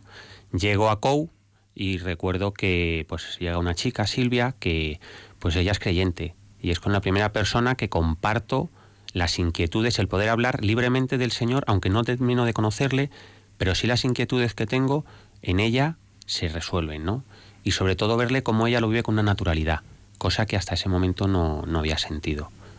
Sigo creciendo, mis amigos, no me aparto de ellos, ¿no? Sigo en el mundo y, y ellos arremeten un poco contra mí porque ven esa debilidad, ¿no? De que yo pues siento algo por el Señor y claro, como no tengo conocimiento, pues enseguida pues me hacen caer, ¿no? Pues ¿y tú por qué crees esto? Y el Señor tal y aquello. Y entonces yo intento defenderle, pero como no tengo armas, pues al final siempre quedo como el tonto, ¿no? Y, y a pesar de que a veces me molestaba, no cejaba mi empeño de decir, pero, o sea, el Señor está ahí. Yo no le termino de conocer, pero está ahí. Y yo sé que, que quiero encontrarle. Llego a los 20 años y, bueno, pues estoy terminando de estudiar y conozco una chica, una chica extranjera que, pues eh, ella sí estaba cerca del Señor, ¿no? Ella sí se había criado en una familia cristiana y, yo veo eso, ¿no? Ella me acerca a la iglesia. Me acerca a una iglesia que en ese momento, bueno, pues era brasileña y no era de tintes católicos, pero hablaban del Señor y a mí aquello me gustó. Entonces, pues estar con ella, ella es católica, pero bueno, al estar aquí en España se, se junta en esa, en esa iglesia y, y ahí empezamos, ¿no? Era un, una amistad al inicio que se torna en noviazgo y ella al ser extranjera tiene que retornar a su hogar y se rompe la relación. Al año y poco vuelve otra vez y esa relación vuelve otra vez a retomarse. Pero yo me planteo que no puede ser de la misma manera que esa relación tiene que ser más seria. Una cosa que me atrae muchísimo de esta chica, Adriana se llama, actualmente es mi mujer, pues esta chica es sincera, o sea, la sinceridad por delante. Entonces yo andaba buscando al Señor y el Señor es eh, la verdad. Y a través de ella veo esa verdad, ¿no? Y entonces me enamora, me enamora. Ella vive una realidad que es que ella estaba casada eh, y divorciada, pero estaba casada por la iglesia y tenía un hijo en ese fruto de ese matrimonio que habían tenido. Y ella no me esconde eso desde el principio. O sea, e, el primer beso ya estaba confirmada esa información. O sea, no, no la escondió. Y a mí aquello, lejos de, asustarme o, o, de mantenerme al margen, todo lo contrario. Es algo que, que me dice, tengo que estar ahí con ella. Bueno, pues la vida sucede, me voy a Ecuador, vivo allí dos años, eh, me caso, eh, nace mi hija, me caso por lo por civil, civil, me caso por lo civil porque no podía casarme de otra manera, aunque yo en mi idea sí creo que es fácil casarme por la iglesia, o sea que eso no tiene, mi, mi, poca formación pues hacía que fuera temerario y que pensara que las cosas eran simples. La situación es que luego nos regresamos a España, mi hija hace la primera comunión, la verdad que no lo vivimos el sacramento como debía, o sea, era un cumplimiento, pero mi hija cumple siete años, ella está en un colegio católico, y, y, el hecho de que ella tenga que ir a hacer esa catequesis para hacer la primera comunión me traslada a mí al momento cuando yo lo hice. Cómo lo hice yo de rápido, cómo lo hice yo de mal y todo lo que en mi vida había sucedido y a lo que me había llevado, ¿no? Que estaba en un matrimonio, viviendo en pecado, que no sabía un poco cómo salir de ahí, pero yo no quiero que mi hija viva ese, ese tormento, ¿no? Esa, esa, misma, esa misma historia. Y entonces, pues la inscribimos en la catequesis, y yo digo, tengo que ser coherente. Si le voy a pedir a mi hija que viva este camino, yo también tengo que vivirlo. Y digamos que poco a poco vamos aprendiendo juntos. Entonces, la iglesia, la parroquia a la que fuimos, que íbamos poco a misa, nos exige ir todos los domingos. Por un lado yo estaba molesto, porque decía, ¿cómo me va a pedir venir todos los domingos durante tres años? Tengo eventos, tengo que salir, voy a ir a ver a la familia, me voy a poner malos, tres años, o sea, todos los domingos. Pero por otro lado estoy contento, porque excusas para no ir tenía mil, pero obligaciones para ir ninguna, y de repente me presentan una. Y entonces por dentro en realidad había algo que ardía que decía, sí, ahí vamos a estar los tres años. Pero la iglesia no solamente le, da la formación a mi hija, sino que me involucra a mí. No sé, me ven una algo y entonces me dicen, vas a venir a, a colaborar con nosotros en las convivencias jamás había estado en una convivencia. O sea, mi catequesis fue de dos meses en un verano, una hora y media todas las tardes y no, no había tenido más, ¿no? Pero sí había oído hablar de ellas y el poder ir y experimentar la primera, pues no sabía ni lo que tenía que hacer, pero me dijeron, tú estás allí, si te pedimos que repartas papeles, pues tú eres las manos que los reparten. Si hay que recoger tal, pues si hay... Y entonces, claro, en los tiempos muertos, ¿qué hago? Pues los niños están rellenando un papel y yo, ¿puedo rellenarlo? Claro. Y los niños están haciendo, ¿y puedo hacerlo? Sí. Entonces yo viví la experiencia como un niño más ya no era tan niño, pero realmente el Señor me hizo vivirlo como un niño. Experimenté mi primera hora santa que lloré, curé cosas, que, fue maravilloso. Y cuando terminé esa experiencia, hablé con la catequista que me invitó y me dijo, Nacho, no creas que todas las convivencias son así, esta ha sido muy buena. Compartí con ella yo creo que unas 10 o 12 convivencias más. Y siempre le decía, te equivocas, Mónica, cada convivencia es mejor. Cada convivencia es mejor, porque siempre estás cerca del Señor, ¿no? Y es verdad que tuve experiencias en esas catequesis impresionantes. Entre ellas, la confesión. En una de ellas me confesé como un niño más. Me acuerdo que el padre Sebastián salía y decía, ya no quedan niños. Entonces dije, padre, ¿puedo confesarme yo? Dice, anda, pasa. Hmm. Y entonces esa confesión fue bastante dura. Fue bastante dura. No porque llevara muchos años sin confesar, que también, ¿no? Que no sabía ni cómo hacer el examen de conciencia, que recuerdo que los niños habían hecho el examen de conciencia y, dice el padre, bueno, no vayáis a venir con que hemos hecho el repaso de todos los mandamientos y decir siete sí y ocho no. O sea, pues así va yo, con mis sí sí, mis no. Y digo, no, y ahora, pues ahora tengo que volver a recomponer esto. Entonces, bueno, pues cuento allí la situación en la que vivo, que estoy casado por lo civil, que tengo una niña, que, que está haciendo la catequesis. Y entonces, bueno, pues después de aquello me dice, vale, pues no te puedo absolver. Vives en pecado y vives en pecado mortal. Y entonces me pregunta, ¿y piensas cambiar esta situación? Y yo no me planteo en cambiar esa situación. Digo, pues yo quiero a mi mujer, como, ¿qué, situación voy a cambiar? Eso no se puede cambiar. O sea, esto es lo que me toca vivir. Pues no te puedo perdonar. Y yo no lo entiendo. O sea, me duele, pero lo acepto. Es la primera vez que decido no hacer mi santo antojo, sino decir, un sacerdote que sabe realmente lo que hay, me está diciendo lo que tengo me está enseñando la verdad. Otra vez esa verdad de Adriana. La misma verdad que me presentó iluminaba aquello. Me dolía horrores. No me gustaba nada. Pero realmente aprecié que, que se me diera aquello. Posteriormente, la comunión tampoco la podía recibir. Tampoco lo entendía. Como no estaba confirmado, pues me quise confirmar. Tampoco podía. Entonces yo dije, no me puedo acercar al Señor y que el Señor me dé la espalda. O sea, yo sabía que no me la daba, pero no entendía, hablaba, me recuerdo que una conversación con mi padre, mi padre decía, pero chicos, si estás ya metido en la iglesia todos los días allá ayudando como catequista, haciendo tal, no sé qué, dice, no puede ser que, que no te dejen comulgar, que no te dejen... Yo no lo entendía y no sabía explicárselo.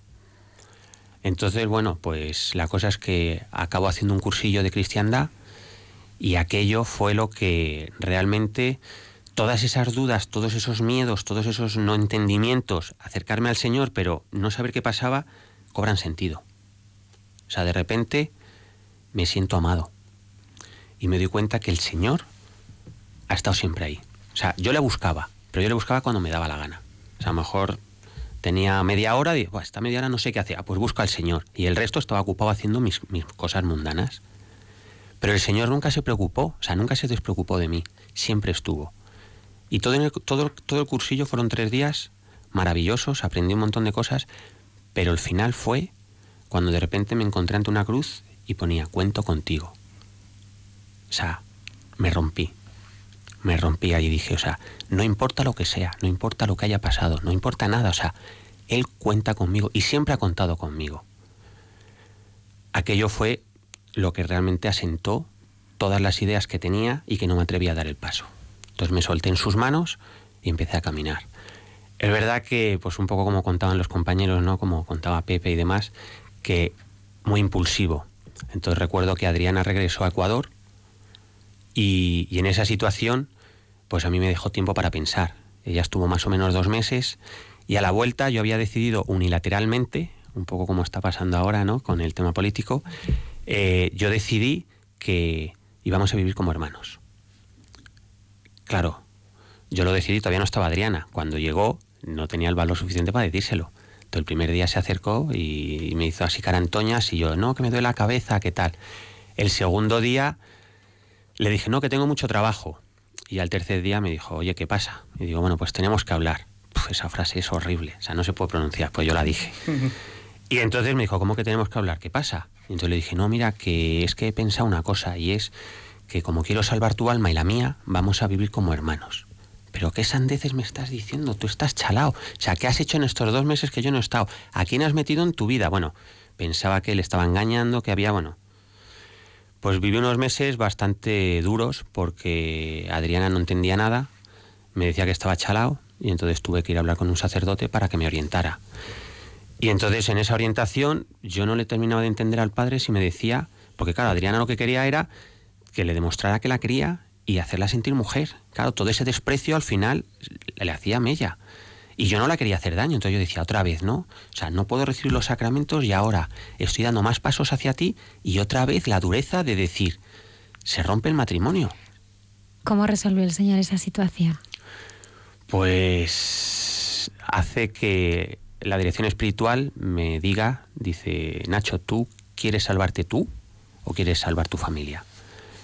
Y entonces le digo, esa pregunta es absurda, padre, o sea, es obvia. Me dice, pero si no me la contestas, no es tan obvia. Entonces le dije, quiero salvar a mi familia. Dice, entonces tendrás que ir a la velocidad del elemento más lento. No puedes ir corriendo porque te quedas solo. Y entonces, claro, le dije, padre, pero ¿y si me pide cohabitar? Dice, ¿me está diciendo que cohabite? Dice, no, hijo. Dice, pero si pasa, vienes y te confiesas.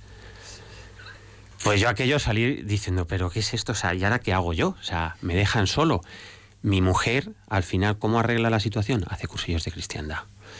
Ese día se alinea conmigo, entiende el mensaje y entonces acelera un proceso de nulidad que duró tres años, que vivimos como hermanos y que cuando terminamos ese periodo y ya sabíamos que, que se concedía, pues habíamos estado acompañados de la Virgen, que yo no la conocía, y en una peregrinación que hicimos a un santuario mariano, pues digamos que, que, se dio a conocer y me dio la fortaleza para vivir eso que como humanos es complicado y, y que con la mano de la, de la Virgen ha sido a todas las herramientas que nos proporciona, ¿no? como el rosario, pues fue sencillo cuando me preguntaban, pero ¿y no has tenido tentación y no has tenido?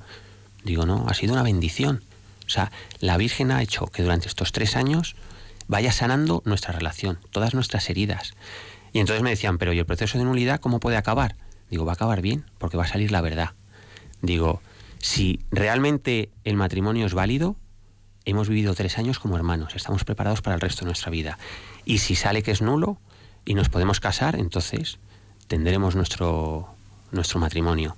Salió que era nulo y entonces todo el mundo decía, bueno, ya te casas mañana. Y dijimos, no, no, no tenemos prisa, nos vamos a casar en esta fecha, pero si faltan nueve meses, no importa, ahora vamos a vivir el noviazgo cristiano que nunca vivimos.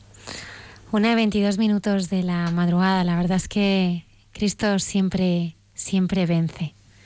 En esta semana tan especial eh, queríamos eh, contar en directo con, con César Cid esta noche aquí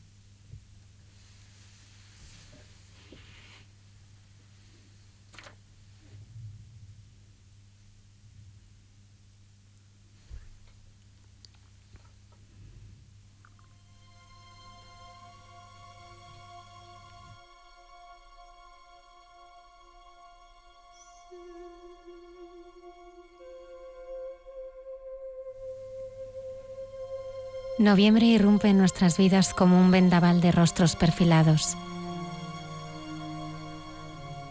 Productos de la memoria sosegada.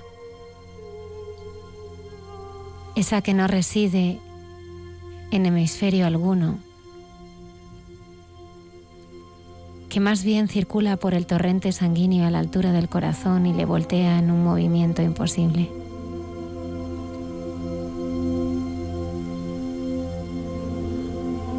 Noviembre es recuerdo de la vida y certeza de la muerte. Hace unas horas celebrábamos la vida y memoria de santos y difuntos ausentes todos.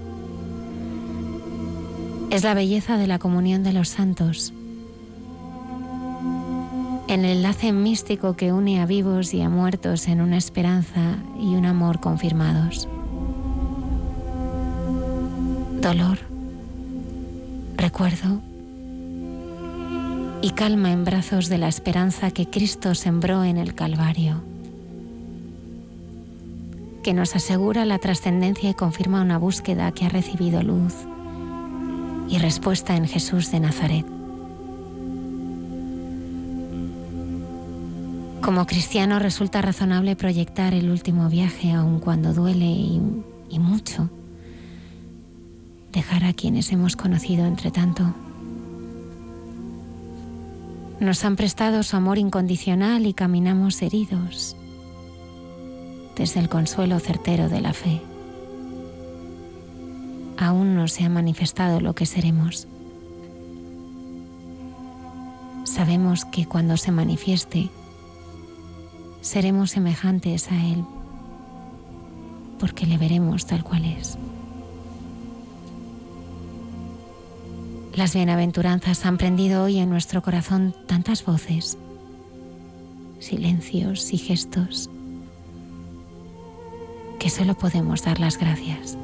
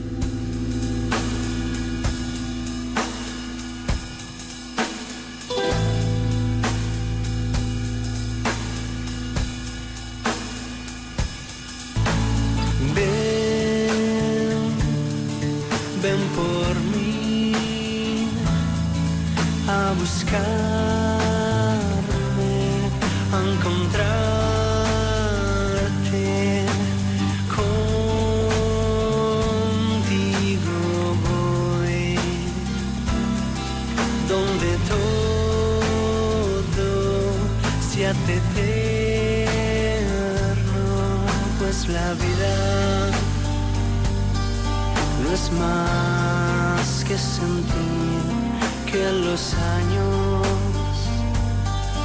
pasan por aquí como una brisa en el mar, nos hace sentir una aspiración de paz que te debo a ti.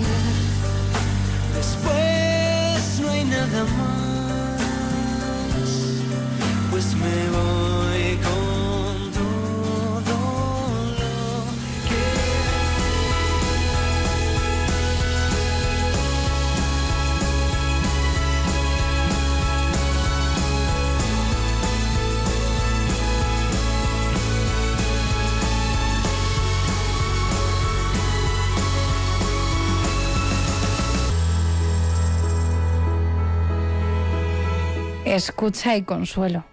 Una mirada cristiana al sufrimiento.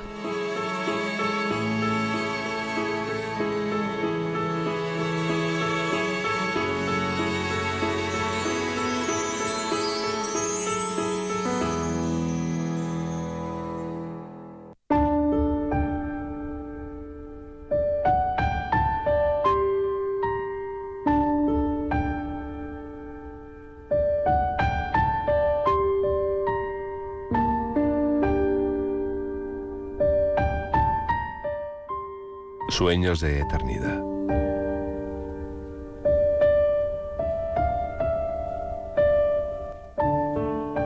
Se llenó tu memoria de inviernos solapados, de frío sofocado por abrazos y viejas mantas de lana. Recuerdas el pequeño puente, testigo de amores prohibidos y contrabando. Y el ruido de la lluvia sobre el barro del camino. Y el beso tardío de tu madre, por el enfado repentino de tu aspecto. Y todavía hoy llueve en tu memoria remordida. Tantos estrenos vociferados que ahora te avergüenzan por austeros, por pobres, estrenos al fin y al cabo. Un pantalón nuevo, unas alpargatas y la alegría celebrada como el mejor momento de la historia, de tu historia, tuya y bella como ninguna. Ya no hay tules para novias porque no hay novias de aquellas. Ahora prefieren smartphones y un alquiler barato, me dices. Ya no hay sueños de eternidad. Conforme truena, huimos despavoridos. Es la fiebre del poseer sin compromisos. Sin embargo, y sin darnos cuenta, somos poseídos, amigo. No por el diablo, el mal conocido, sino por afanes materiales, por la ansiedad y el consumo exagerado e innecesario. Ahora que tus ojos atisban los últimos secretos, reconoces tu vida como plena, a pesar del hambre y de las sombras, y no la cambiarías aseguras por la de ahora, egoísta y febril. Sin embargo, creo que hay cosas que no cambian nunca. Como dice Benedetti, si cae un rayo, son los valientes quienes se abrazan los cobardes.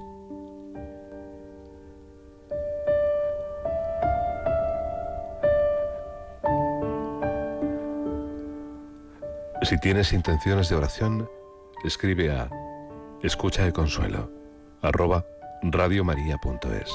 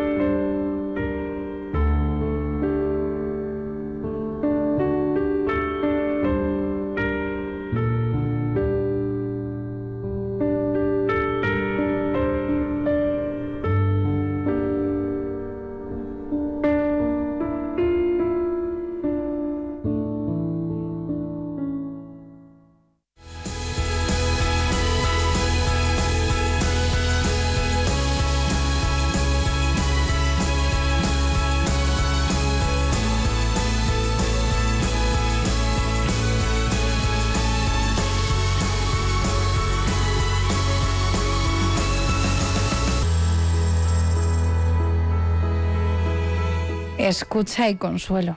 Una mirada cristiana al sufrimiento. Por César Cid.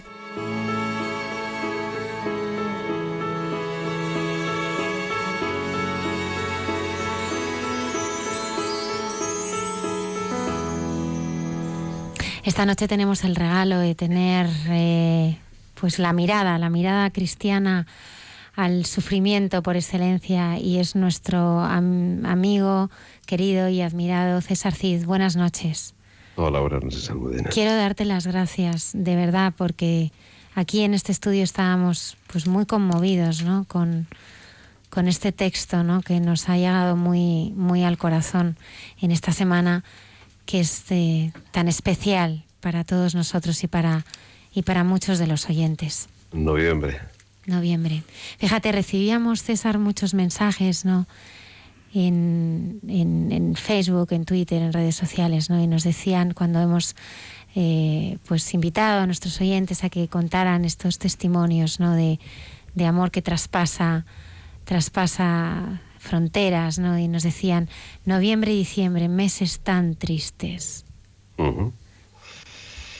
Sí, pero es así. Es, es la tristeza que se convierte en esperanza, es el dolor que hace que salgamos de nosotros y es Cristo que está haciendo posible el sentido de la vida. Y no hay mayor certeza que vamos a morir. Pero César, ¿cómo podemos ser felices en el duelo? ¿Cómo podemos resucitar en medio de la muerte, no? Tú que tu labor es acompañar tan de cerca, tan de verdad, tan profundamente el sufrimiento, ¿cómo, cómo se puede ser alegre o tener esperanza y no perderla en medio de pues de tanto dolor y tanto sufrimiento.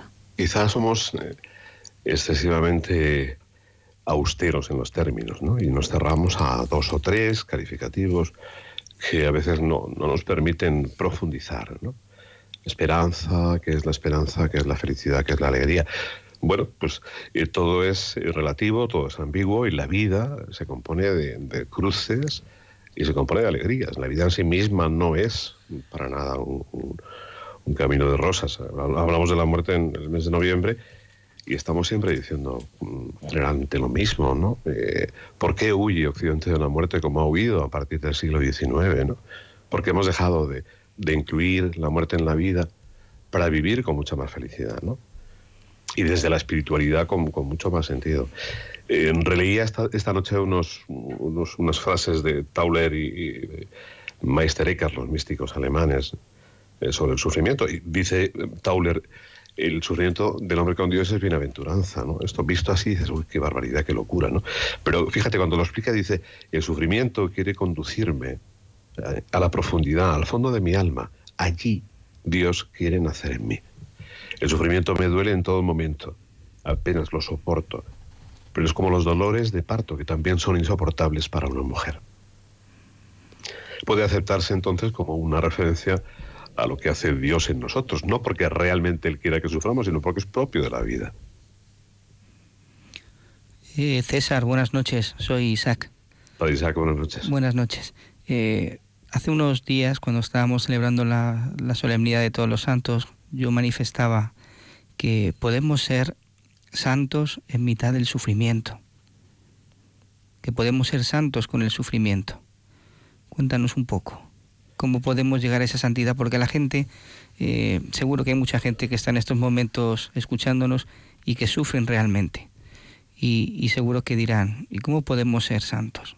En mitad de este dolor. Hay mensajes que han llegado al correo muy breves con, referencia a las pérdidas, no más directamente vinculadas al duelo, como decía Almudena, porque el duelo no empieza hasta que no hay, no hay una despedida, ¿no? Pero realmente en base a lo que dices, eh, eh, está muy mal visto lo de sufrir, pero es que no podemos evitar sufrir y además eh, el, sufrimiento es opcional. Y decir esto puede parecer una barbaridad a la una y media de la noche de una víspera de un sábado. ¿no? no, el sufrimiento es opcional en el sentido de que tú puedas, desde luego, darle un sentido. Fíjate, por ejemplo, no se me ocurre, Edith Stein, la, carmelita, sucesora de Juan de la Cruz. ¿no? Fíjate esta mujer en Auschwitz cómo reflexiona sobre el dolor, sobre el sufrimiento, en una situación como la suya, incomparable. Entonces, ella dice que, realmente eh, eh, pudo soportar la muerte sin sentido en la cámara de gas con serenidad y libertad interior porque sabía que, el, desprenderse no es lo definitivo, sino que es un requisito para que Cristo se incorporase a ella, dice, y dejara en ella totalmente su marca, su impronta, su ser. Volviendo a lo que dice Tauler, a lo que dice Meister Eckhart. Allí Dios quiere nacer en mí. No quiero sufrir, pero es inevitable que sufra. Voy a dar sentido al sufrimiento desde el amor de Dios, que hace que desde la cruz yo vea la luz del encuentro con Él. Por ejemplo, eh, hay tantísimo que, a lo que podemos acudir. Me gustaría acudir un texto muy breve de, San José María Escriba. Dice, la muerte llegará inexorable. Él era muy práctico, ¿no? decía, por lo tanto, qué hueca vanidad centrar la existencia en esta vida. Mira cómo padecen tantos y tantos. Unos porque se les acaba, les duele dejarla, a otros porque dura, les aburre. No cabe en ningún caso el errado sentido de justificar nuestro paso por la tierra como un fin. Ahí está el problema, ¿no? Y él lo ve muy bien. Dice, hay que salirse de esa lógica, anclarse en la otra, en la eterna. Se necesita un cambio total, un vaciarse de sí mismo, de los motivos egocéntricos, que, que son caducos, para renacer, dice, escriba, en Cristo, que es eterno. Esto está en, su obra Surco. ¿no? Eh, hay tantas y tantas reflexiones a las que podemos acudir para darnos cuenta que el sufrimiento lo que hay que hacer es darle sentido. Y el sentido para un cristiano es Cristo. Lo dice, lo dice la escritura, he venido a hacer nuevas todas las cosas, ¿no? Claro. desde luego, yo antes de seguir, vamos a, si os, si os parece, Almudena, a recordar, bueno, a recordar hay una parte de este testimonio de Mercedes, que fue el último que pusimos, que no puse entero porque era muy largo, y que esta noche quiero que lo escuchemos, para ver cómo una persona en todo su recorrido vital se reconoce eh, preocupada, molesta, enfadada porque se muere. Pero por encima de toda esa visión está en la convicción de la vida en Cristo, de la vida, de la vida eterna, y aún así a pesar de su dolor, del sufrimiento, nos cuenta lo que nos cuenta. Si os parece, y, el compañero técnico está preparado, lo escuchamos.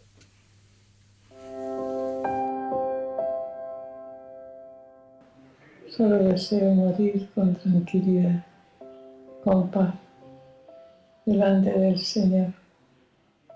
Él cuidará de mí.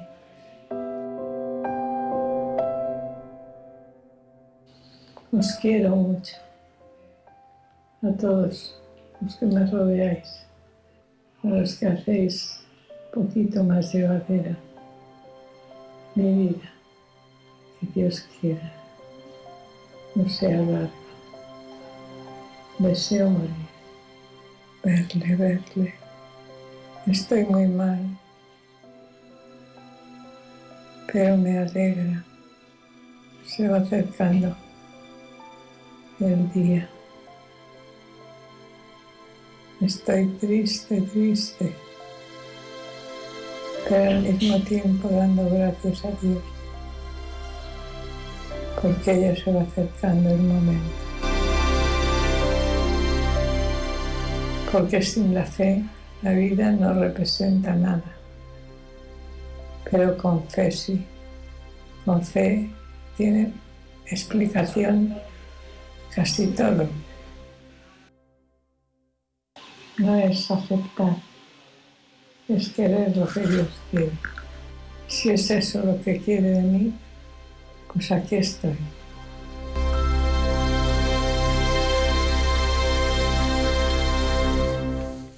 Esto es un testimonio reciente de una persona que, ha tenido una vida de fe con todas las dificultades, con todas las dudas, y no tenemos más que ver nuestra muerte de referencia, que es Cristo. ¿no? ¿Y quién nos dice que no dudemos? ¿Cómo lloró Jesús ante la tumba de Lázaro? ¿Cómo se rompió? ¿Quiere decir eso que, tengamos que huir o disimular o confrontar nuestra fe o enfadarnos con Dios? Porque, pues no. O sea, hemos de entrar a, meditar sobre la muerte como nos recomendaba Epicuro, ¿no? y, recordar, por ejemplo, tantas veces como Jesús en el Evangelio habla, pues por ejemplo, pues no sé, en la parábola del rico se me ocurre, ¿no? Dice, tienes muchos bienes almacenados para mucho tiempo. Descansa, come, bebe, regálate. Pero dice, Dios, insensato, esta noche te va a pedir el alma. Todo lo que has acumulado, ¿para quién será? ¿No? ¿Tenemos que vivir como si fuéramos a morir al día siguiente? No necesariamente, pero tenemos que vivir con la conciencia de eternidad y con la conciencia de plenitud que acompaña la vida, porque para nosotros la muerte no es sino un tránsito a una vida mejor. Esto que dices, César, yo creo que es muy importante, ¿no? Porque yo creo que hay que hacerse todos los días la pregunta de, o sea, realmente nuestro reino no es de este mundo. A veces cuando, pues cuando nos aferramos a tantas cosas, ¿no? Yo sobre todo que tantas veces no entiendo al Señor, ¿no? Y me enfado con Él. Tengo unas luchas, madre mía, estamos, ahora, estamos enfadados. Estamos apañados. Estamos, estamos enfadados. Pero, pero tienes esas luchas y, y no le entiendes, ¿no? Pero luego dices, pero, pero Dios mío, ¿a dónde voy si no, si no es a encontrarme contigo? Pero ¿qué estoy haciendo si es que todo lo que esta vida es que es que es que lo decía San Pablo, es que es basura si, si no está tu amor ahí. Y, y, realmente lo que tú comentabas, ¿no? Vivir con esa sensación de, de, de, vivir para el cielo, de atesorar cosas que realmente permanezcan, de estar en las cosas del Señor, ¿no? Y el perder los miedos, ¿no? El miedo, el miedo, yo es que tengo también mucho miedo, la verdad. Tengo miedo a todo, tengo a la muerte, a la enfermedad, a las personas que quiero, yo tengo miedo a todo, ¿no? Y tengo miedo también, ¿no? De, ver el sufrimiento de las personas, ¿no? De, tanto dolor que solamente, pues, pues encuentra sentido, ¿no? En, en la cruz, ¿no? Porque, porque Cristo siempre vence, ¿no? Hace unos días estaba rezando, ¿no? Con, con, pues con la pasión de Jesucristo, ¿no? Y yo decía, bueno, es que estaba Dios viendo todo eso, ¿no? Y digo, Dios mío, qué desgarrador ver para un padre, ¿no? Ese sufrimiento tan enorme, ¿no? Pero veo también esos ojos de Dios misericordioso infinito viendo a su hijo ya en la gloria, ¿no? Y, y cuando nos hablas, ¿no? De, de, todas estas personas como Mercedes, ¿no? Cuyo testimonio es tan bonito, ¿no? Con, la fe todo tiene explicación, ¿no? Estoy triste, pero, pero doy gracias. Pues pensar que en esta vida estamos de paso, ¿no? Y que el dolor realmente es, es un instrumento que tenemos para podernos también encontrar con él. Hay que, hay que bucear en, en, la tradición de la Iglesia, hay muchísimo donde acudir. Por ejemplo, también los padres de la Iglesia hicieron cristiano un poco aquellas reflexiones de la filosofía estoica, ¿no? Por ejemplo, eh, Juan Crisóstomo dice, nadie puede lastimarte salvo tú mismo. ¿Qué está queriendo decir en esto cuando él sermonea y predica? Está diciendo que lo que te hace daño no es el hombre o la muerte, es la idea tuya, tu idea del hombre y tu idea de la muerte. Entonces, profundizar en esto también nos ayuda a, a centrar un poco toda esa orientación de aquello que, como tú dices, nos duele, nos hace daño, nos quita la serenidad, ¿no? Es normal. La serenidad es algo que hemos de buscar hasta que morimos, porque vamos a encontrarnos con acontecimientos constantes que nos hagan perderla. y entonces, ¿qué necesitamos? Estar a su lado. Centrarnos, orar, vivir una vida espiritual y, bueno, cada uno con su estilo. pero mm, yo creo que son reflexiones que están hechas desde el seno de la Iglesia desde hace muchísimo tiempo por, mentes muy lúcidas y gente que, verdaderamente dio su vida ¿no? Todo ello, con lo cual pues es que vamos a sufrir. Eh, como decían los alemanes, el sufrimiento, eh, la miseria que el hombre recibe desde, desde fuera, son un signo del nacimiento de Dios en el fondo del alma. No porque Dios quiera sufrir, ni por enviarte nada, como a veces también te escuchas en alguna persona, ¿no? Y es muy doloroso cuando ves que escuchas que lo dicen con dolor y con sufrimiento, con enfado, ¿no? Es que Dios me envía esto, es que fíjate lo que me ha hecho, es que tal, no sé, que esto lo escuchamos con muchísima frecuencia. Pero no quiere decir eso, quiere decir lo que decíamos antes, del, en el fondo de, de nuestra alma. Dios va a nacer tantas veces como necesitamos para florecer en nosotros y que nosotros florezcamos en Él al final de la vida. Es así. Queremos animar a seguir animando, ¿verdad, César, a nuestros oyentes a que sigan compartiendo pues esos testimonios, ¿no? Recordando a sus personas queridas. Fíjate, Ángel, agradece el recuerdo de Maribel, que se fue hace muy poco, y, él dice con, con, puntos suspensivos, es muy duro. Yo estos puntos suspensivos los veo como lágrimas, ¿no? Él a partir de ahí deja de escribir, probablemente llora y, y agradece mucho que recordemos a ella, que, porque es ese, ese sano recuerdo lo que persigue el duelo. Es decir, después de un tiempo, el duelo es un tiempo de adaptación a la pérdida. Ese duelo tiene sentido también y ayuda mucho más si verdaderamente tenemos fe, ¿no? Pero es un duelo que hay que procesar, hay que vivirlo, hay que esperar a que el recuerdo sea sano, que no nos haga sufrir, que nos haga sonreír, que nos alimente revivir los mejores momentos de la vida con la persona a la que hemos amado y seguimos amando, a la que nos vamos a reencontrar, con la que nos vamos a reencontrar, ¿eh? eso es el, mayor regalo, pues hace que, que, podamos seguir caminando con cierta cojera, ¿no?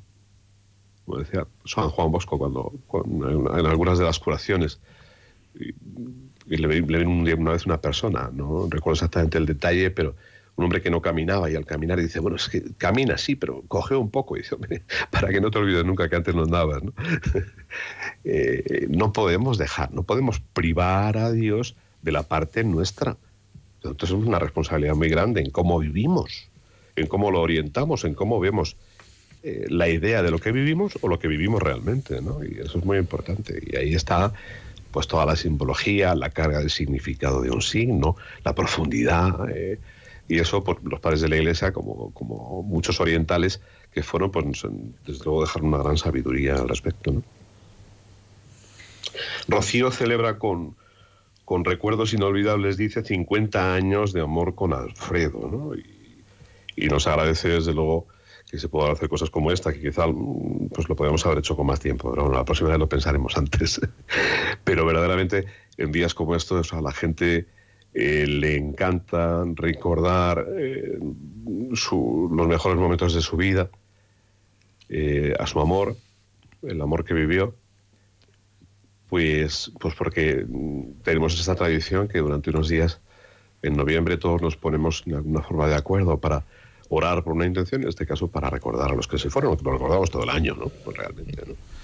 Pero es así. También Mercedes recuerda a Pepe en una vida muy complicada, que tiene sentido todavía, dice desde el recuerdo de tantos momentos vividos. Mercedes tuvo que llevar una vida muy complicada, perder a Pepe muy joven y complicarse la vida mucho más desde la soledad, ¿no?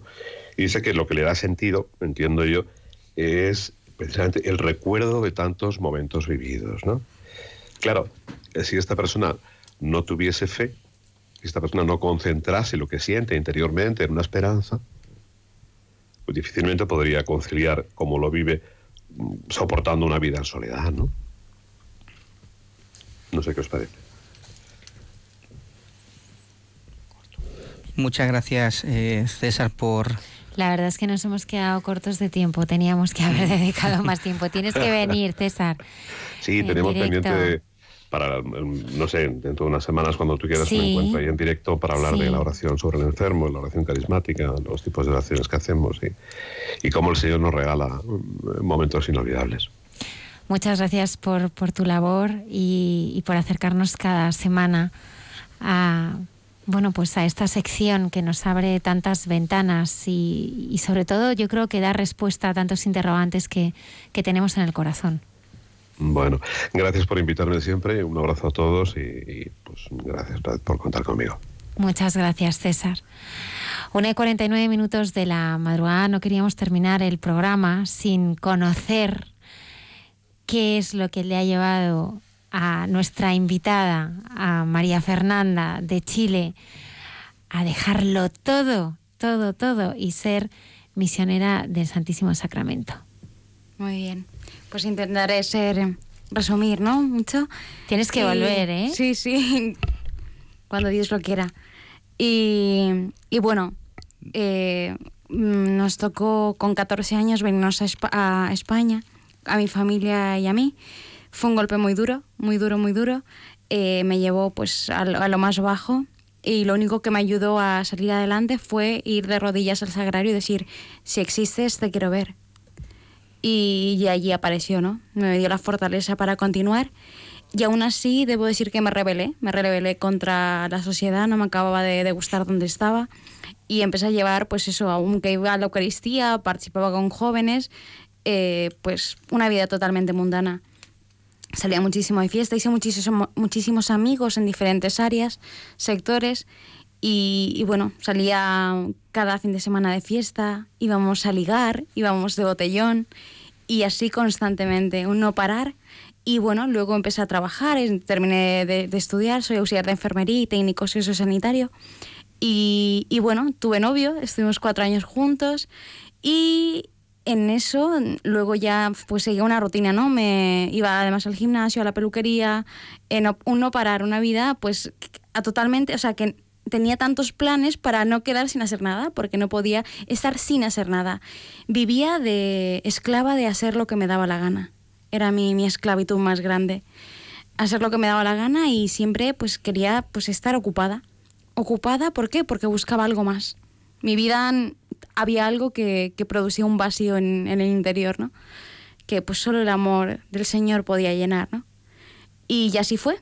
Eh, terminé con mi pareja, bueno, tenía un, ya un, tenía coche, estaba a punto a lo mejor de independizarme, eh, ganaba bastante bien en el trabajo, mm, tenía un físico bastante bien porque hacía mucho deporte, me iba de excursión, me iba cada día 30 kilómetros que llevaba el trabajo con la bicicleta, a la playa a nadar, volvía a la montaña. Eh, bueno, que estaba muy bien, o sea que no, no tenía pues el porqué, ¿no? Pero mi vida seguía con un vacío muy grande. Eh, fui de vacaciones a Chile, que no había regresado, ocho años después. Y bueno, fue un golpe muy duro porque volví a ver la realidad, que la gente pues había cambiado. Em, y bueno, fui a un santuario de la Virgen y, vi a la gente que entraba de rodillas. Y dije, no sé, sentí que yo también tenía que entrar, ¿no? Y entré de rodillas, eh, entré de rodillas, ¿no? Mirando a la Virgen llorando y decir, no sé qué, no sé qué quieres, o sea, lo tengo todo, pero no tengo nada al regresar al siguiente año tuve un encuentro con el Señor. Eh, con el Evangelio de Lucas, del 1 a, del 35 al 42, eh, Maestro, donde vives, venid y lo veréis. Eh, y el Señor me hablaba y me decía, ¿quieres entregar tu vida? Y pues eso, el Señor tocó mi corazón y claro, Dios te Dios hacía presente en tu vida, ¿no? O sea, eso fue un, un abrir los ojos, un quitar la venda y un, y un salir de fiesta y decir, no, no, puedo, no puedo seguir con esta vida, un salir, a hacer la misma rutina de antes y no poder. O sea, es, sentía que me volvía loca, absolutamente loca, porque estaba con mis amigos como siempre y no podía.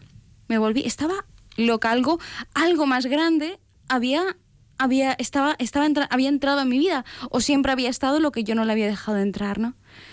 Y, y bueno, sí, eh, pues así, ¿no? Volvía, a los mismos hábitos, volvía a salir de fiesta, pero mientras más salía, mientras más vivía esa vida mundana, más era mi necesidad de volver de rodillas al sagrado y decirle, Señor, eres el único que llena mi vida. Y pues me esperaba con los brazos abiertos en la confesión, en la Eucaristía. Y, y bueno, ahí, ¿no? Un sacerdote me dijo, vale más ir un año en serio que una vida a medias. Y pues decidí entrar en discernimiento vocacional. ¿Por qué, Señor? Siento algo, siento algo. Pues me voy a plantear si quieres esto de mí, ¿no? ¿Por qué no? Siempre he deseado ser misionera porque desde muy pequeña hago voluntariados y desde muy pequeña con discapacitados. Además, trabajando auxiliar de enfermería, trabajaba sobre todo en geriátrico, paliativos y psiquiátrico. Eh, he visto morir a mucha gente, he acompañado pues, a morir, ¿no?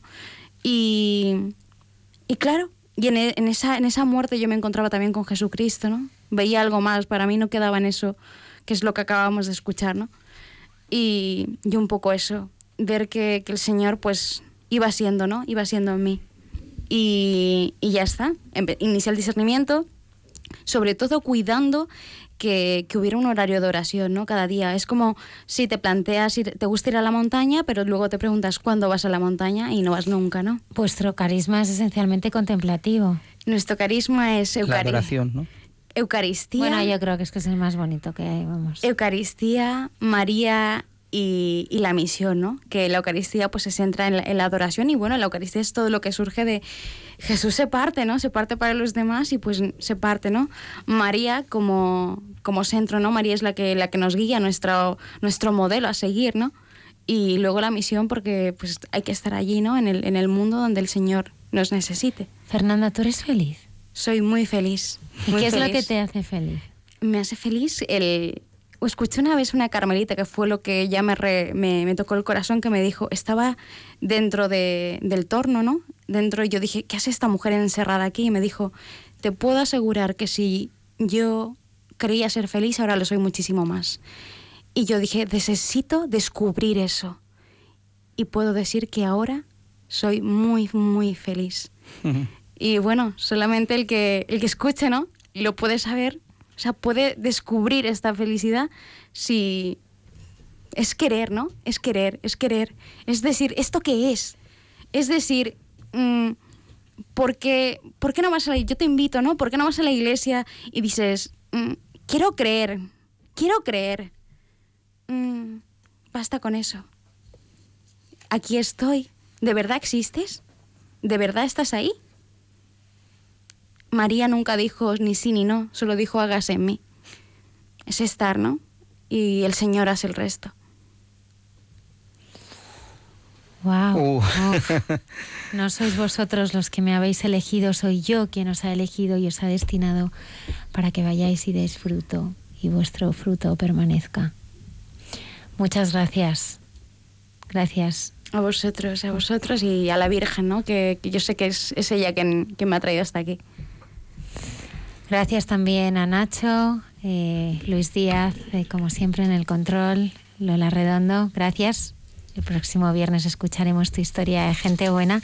No ha habido tiempo. Damos también eh, las gracias a, a, Pepe y a Álvaro que han estado esta noche aquí.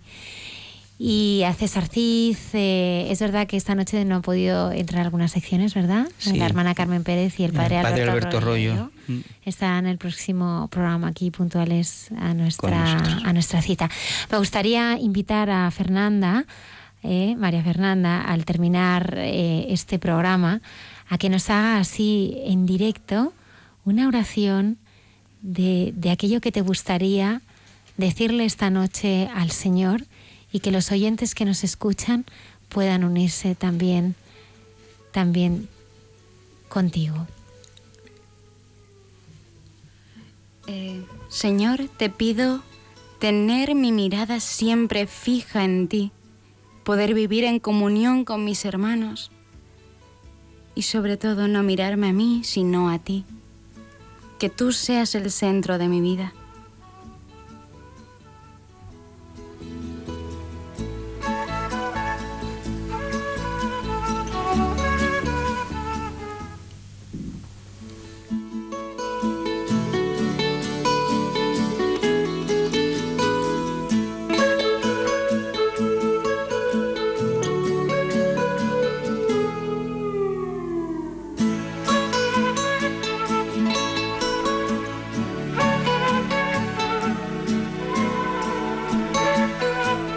Y así finaliza en Radio María. Hay mucha gente buena. Un programa dirigido por Almudena Delgado.